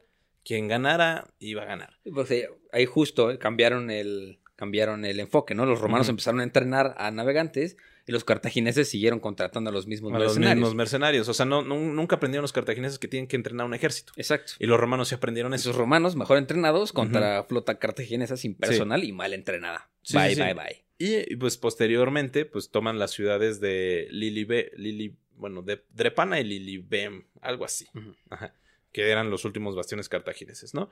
Y este, pues ya aquí es cuando Amílcar, eh, uno de los generales cartagineses. Amílcar Conache, decide eh, ya, pues, entablar la paz con los romanos. Dije Sí. como que ya, esto sí ya estuvo suave, ya estuvo suave, diría mi tío, ¿no? Ya, ya estuvo. Ajá. Suave, hijo de tu Pink Floyd. Y este, pues se y ahí es firma, donde firma el tratado de Lutacio. Lutacio. Se firma el. Tratado de Lutacio, donde eh, se, acuerda. 200 vamos ahorita en el 241. Sí, acuérdense que empezamos en el 264. Ok. Acuérdense que vamos de allá para acá. Empezamos en el 264 y pues ya en el 241 se firma el Tratado de Lutacio, donde pues se acuerda que Cartago va a evacuar Sicilia Sí. y que va a liberar absolutamente todos los prisioneros que tiene y aparte va a pagar una suma de 3.200 talentos durante 10 años. Ok, mira, aquí yo tengo, mira. Lo- Ujú. los, los puntos específicos son Cartago de evacuar Sicilia y las pequeñas islas situadas en su parte occidental, o sea, las islas Égadas. La segunda, Cartago devolvería a los prisioneros de guerra sin cobrar rescate alguno, mientras que de- debería pagar un rescate muy importante para recuperar a sus propios prisioneros. Ah, se los Ujú. cobraron como si fueran de París, güey. La tercera, Cartago se comprometía a respetar en el futuro a Siracusa y a sus aliados. La cuarta, Cartago transfería a Roma el control sobre las islas Eolias, sobre Ustica y al norte de Sicilia. La cuarta, Cartago debería evacuar todas las pequeñas islas ubicadas entre Sicilia y África. O sea, o sea, literal, sácate a la fregada, ¿no? Y aquí es lo que va, lo que dijo Teca, Cartago se comprometía a pagar una indemnización de guerra, bueno, aquí dice diferente, dice 2.200 talentos o Ah, mira, 66... dependiendo de la fuente. Exacto. ¿Ya ves, pinche, ¿cómo se? Tito Livio. No, no, no tomó en cuenta Ajá, la inflación, güey. Pero dice eh, 2.200 talentos o aquí dice 66 toneladas en 10 pagos anuales. ok. O sea, 66 toneladas de monedas, güey. Su máquina. O sea, ya ni siquiera era de ya eran Ajá, toneladas, güey. De que güey. págame toneladas. güey. Su máquina. Y una, este, y una indemnización adicional de mil talentos, o sea, Ujú. 30 toneladas de forma inmediata. No, y aparte, posteriormente, este, pues, eh, lo que hace Roma es decir, como de, "Mm, ¿qué crees, brother? Este, pues realmente ya vi que. Ah, porque, pues, como les dijimos, Cartago se quedó totalmente en quiebra, ¿no? Se queda totalmente en quiebra y tiene una, un conflicto muy cabrón que se llama la guerra de los mercenarios. Que es la guerra de los mercenarios, pues hace cuenta que Cartago le dijo a todos sus mercenarios, todos los pueblos mercenarios les digo como de, ok, ok, ya se Si, acabó ga- la guerra. si ganamos, son, estas son las condiciones. Pero no tenía condiciones y perdían. Sí, perdían, exacto. Y de repente, pues todos los mercenarios fue como, pues paga. Oye, bro, ¿no? Paga sí. Ajá, Oye, bro, paga, pero sí fue como, como de, güey. eh, no Voy a comer con mi espada, me como mi espada que me diste. Y sí fue como de, güey, casco, per- perdón, o sea, ya sé que chambeaste horas extra, te dimos un termo. Sí. ¿no? Ponte, ponte la camiseta, güey, te Ponte di la camiseta, pizza. güey, no mames. güey, Te, llevé los pizza el viernes. Te montaste en un elefante, brother, o sea, ya. Sí, para la foto, Para la güey. foto, güey. Te dimos descuento en el cine, güey. Ya, güey. güey. Ándale, te di cine gratis. No, y sí fue como de, güey, o sea, la neta no tengo para pagarte. Entonces los mercenarios se levantan en armas. Sí. ¿no? Se levantan en armas todos los mercenarios en todos lados de Cartago y fue este ya Amílcar Barca, Ahora sí ya e- echan para atrás al Ajá. Hamilcar. echa para atrás a Amílcar y Amílcar Barca, eh, que es el papá de Aníbal, este, De el Aníbal. el Aníbal. El Aníbal. Yo creo que para mí el tercer, bueno, es que no sé. Siento que todos los, los mejores comandantes del mundo, fuera de Marco, Marco Antonio, Ajá, eh, se inspiraron en Aníbal. en Aníbal. No, es que estaba muy pesado, Eh, ¿no? Estaba muy cabrón. O sea, vamos a contar por qué. Sí, y este, pues justamente ya en el, en el 237 eh, antes de Cristo, eh, pues estos, estas rebeliones pues fueron todo, en todo Cartago, ¿no? Entonces, y en el 300, 237 antes de Cristo, pues deciden empezar una expedición hacia Cerdeña, Ok. ¿no? Se van hacia la isla de Cerdeña, donde también estaban sublevados, pero pues a los romanos fue como de, "Mm, mm, no sé, bro, es que ya había mantenido yo unas relaciones con los rebeldes y te voy a decir algo. Si los atacas, ay, güey, si los atacas, Si los atacas, si los atacas, pues va a ser una declaración de guerra, tocas padrino. una, nos organizamos Entonces- todas, papá. Exacto. Entonces se anexa al Tratado de Lutacio, pues la, el- la anexión a Roma de Sí. las islas de Cerdeña y Córcega, Sí, ¿no? Más, más, un pago de 1200 talentos sí. Este, Al chas chas. a- adicionales, En ¿no? caliente. Por indemnización. Entonces, pues ya, sí, o sea, esto obviamente hizo que Cartago estuviera pues súper enojada, ¿no? Así fue como de chale, brother, o sea, me dejaste en bancarrota. Sí, sí. Solo quería recuperar lo mío y resulta que me lo rebaste también. El culero, ¿no? Entonces aquí es donde ya Amílcar Barca, este, pues empieza a, a ganar más popularidad. Porque, pues dice Amílcar, no se preocupen, brothers. O sea, ahorita, ahorita vas a ver que, papacito. que vamos, vamos, a, vamos a hacer cosas chidas, ¿no? Se vienen cosas Ajá, chidas. Y ya, pues dice, porque ya cuando, pues dicen los cartagineses, ya no podemos ir hacia arriba, güey. O sea, las penínsulas y todas las islas itálicas, pues ya son de Roma. Entonces, ¿a dónde vamos? Y ya el Milcar dijo, güey, pues vámonos hacia, hasta hacia Iberia, ¿no? Vamos a conquistar todas las tierras ibéricas porque esas son tierras súper ricas y vamos a hacer un feudo, ¿no? Entonces, pues ya, eso es lo- como básicamente lo que termina. Y ya, pues gracias a la anexión de, de Iberia a, a Cartago y el, todo el resentimiento que ya tenían los cartagineses, hicieron que 20 años después volviera a iniciar. Son 20 años, ¿no? Me parece. Sí, volviera a iniciar la Segunda Guerra Púnica. Ahora sí, ya con nuestro compadre. Bueno, yo un poquito más, unos 20, unos 30, 40. Bueno, sí, unos años después ya. Unos añitos más. Unos ¿no? añitos más ya Hay, hay que, la- hay que la- darle chance a Aníbal de crecer, güey, también. Sí. ¿No? Sí, y ya pues este, pues ya pues para concluir, o sea, lo último, lo último ya que pasó con este, esta primera guerra púnica fue que, pues uno, Sicilia se convierte en una provincia romana, siendo la primera provincia romana fuera de, Fuera de, de la península sí. itálica, ¿no? Y que de hecho un excónsul es su primer gobernador. Mm. Después, este, Siracusa, debido a todo su apoyo y su ayuda, se convierte en la primera aliada Ok. se convierte en una. No, no se une, se le respeta su independencia, pero se convierte en una. Ya no este, es más esta- en estatus nominal y aliado, Ok. ¿no? Durante la vida de su rey, Jero II. que tenía, que aparte el, el- el- Sí. la expectativa de vida era como de 37 y tenía como 36. sí, total. casi, casi, güey. Y bueno, pues gracias a esto, Roma se dio, se dio cuenta de la importancia militar naval, construye más de mil galeras durante toda la guerra Sí. y decide construir mil más, ¿no? Eh, después de la guerra. Y se estaba preparando para los buenos catorrazos. Estaba que preparando para para mí los- la mejor guerra es la segunda, la que viene en el Sí, siguiente. güey. Mira, yo, yo pensaba que no podíamos platicar es una hora de la Primera Guerra Púnica Yo te dije que sí, güey. y, y, y, y me... I stand corrected. Está Te- super, Teca- super corrected, ¿no? Teca me dejó Sí. sin palabras cuadrado. Y ya, pues posteriormente, gracias a este super, este, bueno, el el dominio romano en todo el Mediterráneo continúa por 600 años, ¿Sí? ¿no? O sea, después de la Primera Guerra Púnica, ninguna, ningún lugar dominó este, el mar hasta por 600 años Por eh, 600 siguientes. Y bueno, pues al final, y ya, spoiler alert, diría Javier Barreche, Spoiler. este, gracias a la, al asedio de la ciudad de, al asedio de la ciudad de Saganto, Sagunto, Sagunto. Este es que ya se, Se rompe la paz. Se rompe la paz y decide iniciar la y Segunda empiezan los Guerra Púnica. los. En el 218, sí, tenías razón, Iker. Fueron 40 años, casi, casi 30 años Casi después. 30 años después. Así sí, es. sí, sí, justo. Ahorita también está Amilcar Barca, ¿no? Ajá. Ya empieza la dinastía de los Barca. Los Barca se significan, viene de este, del, ay, ¿cómo se llama? No lo sé, pero déjaselo a los Patreons. Ah, sí es cierto que lo dijimos en los Patreons, sí, es cierto. Sí, ni modo. ¿Quieren saberlo? Suscríbete al Patreon. Barca significa Barak, Barak. que viene de él, quién sabe. Ah, que tendrán que esperar una semana. Uh. Pero- bueno, muchachos, hasta aquí los dejamos. Uh, oye, duró, duró bien el capítulo, ¿eh? Sí, Una- eh, tú, ¿no? bien. Te, te dije, te dije que había un chingo de cosas que hablar de la Primera Guerra Púnica, súper importante. Y la segunda va a estar. Yo creo que la tercera sí, ya. La tercera es así como el, el fin del todo, ¿no? Pero... Puede ser tercera y, empie- y empiezo del imperio. Ajá, exacto. Pero ya lo que es este, la segunda sí es la chida, güey. Pues casi conquistan Roma, pa. Ahí- Spoiler alert, Ahí ¿eh? bien, exacto. Eh, un- Sí, otro- último spoiler ya. Cuando cruzan los Pirineos.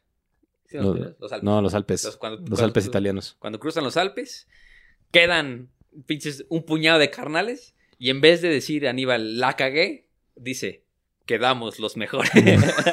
quedamos los que más aguantaron. Que ese elefante que quedó, güey, de los 400 que traíamos, es el mejor, es güey. el más chido. Es el más chido, güey. En vez de decir, ah, la verga, sí me mamé, güey. Sí, digo, oh, sí. Somos los mejores, aguantamos chido. A huevo, güey. Y justo ahí, en el momento les dijo, Es ¿sabes cuando te dan, un, te dan un... O sea, te peleas, te dan una madriza y dices, fue empate, ¿no? Empate, sí, güey. Gol gana, güey. Gol gana, güey. Gol gana. Van 7-0 y gol gana. Gol gana, güey. Ponle al gordito de portero y llórale. Y aparte no les quedaba otra que pelear, porque era, no quieres pelear, regrésate por donde llegaste, Sí, güey. Entonces, pues ya, prefiero morirme, güey, al chile, güey. Sí, pero también se da la, la mayor, mayor derrota de Roma, que es la batalla, la batalla de Carhae. Que inclusive, no, no me acuerdo que eso, bueno, ya se los diremos en la siguiente, no me acuerdo muy bien, pero de- desde ese día ya no hubo ninguna legión con el mismo número.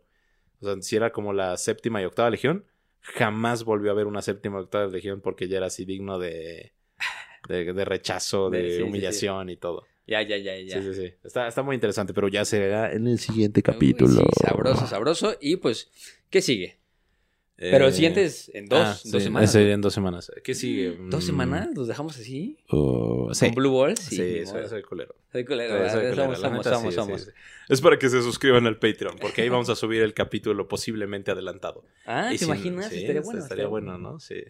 Así que por favor suscríbanse al Patreon para poder tener contenido totalmente exclusivo aquí en Historia Mira, para lo, lo- lo Tontos. que podemos grabar podcast. es eh, el domingo me puedo echar la segunda parte de los dioses griegos. Me quedé nada más en los dioses olímpicos.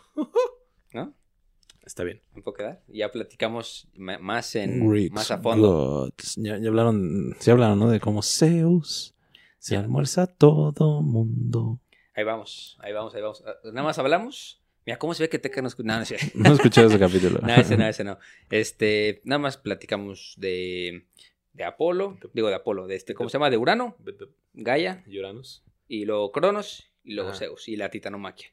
Y los hecatónquiros y cómo ya Zeus llega al Olimpo y se acabó. Entonces ya el siguiente capítulo viene que le toca a cada dios, cómo se divide en la tierra y ya cómo Sí, baja cómo, cada cómo dios engañan al pobre Hades. Cómo engañan al pobre. Está verguísima el Hades, carnal. Sí. ¿Neta? Sí. Bueno, está bien.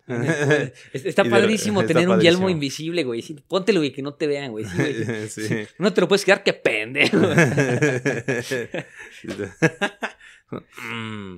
Sí, mi hija que- está bien buena. Zeus siempre. Zeus, Zeus siempre. Sí, sí, sí. Sí. Eh, eh, deberíamos o sea, algún día grabar un capítulo Sí. con- contigo también. Va. ¿No? Sí, Órale. claro. Pero bueno, Los queremos, muchachos. Una hora veinticinco. Ya ven que tantos los queremos. Ya, Ya es los hora de queremos dormir, muchísimo. Ya es hora de dormir. es hora de mimir. Ya es hora de mimir. Los queremos mucho. Estén pendientes. Síguenos en Instagram. Denle like. A Suscríbanse al Patreon. Historia para tontos. el forzado. Órale. El forzado. El forzado. Los queremos. Adiós. Y ya saben que. ay, ay, y ya saben. Uy, casi Ah, se nos va. Es que ¿eh? aparte cam- cambia la voz, ¿ves? Es, o sea, estamos Uy. platicando normal y de la nada y cambia. y Dice, y ya saben. y ya saben que no hay historia si no hay un. Si no hay un güey. ¡Vámonos! Los queremos. Cámara. Bye. Se la lavan. Y me guardan el agua para hacer buches. Hey, folks, I'm Mark Marin from the WTF Podcast, and this episode is brought to you by Kleenex Ultra Soft Tissues, your ally to help tackle your allergy symptoms this season. I love the change of seasons, but nobody loves pollen and all those other things floating in the air that make you sneeze during this nice weather. Kleenex Ultra Soft tissues are hypoallergenic and allergist approved. So fight back against watery eyes and runny noses without worrying about irritating your skin. For this allergy season, grab Kleenex and face allergies head on.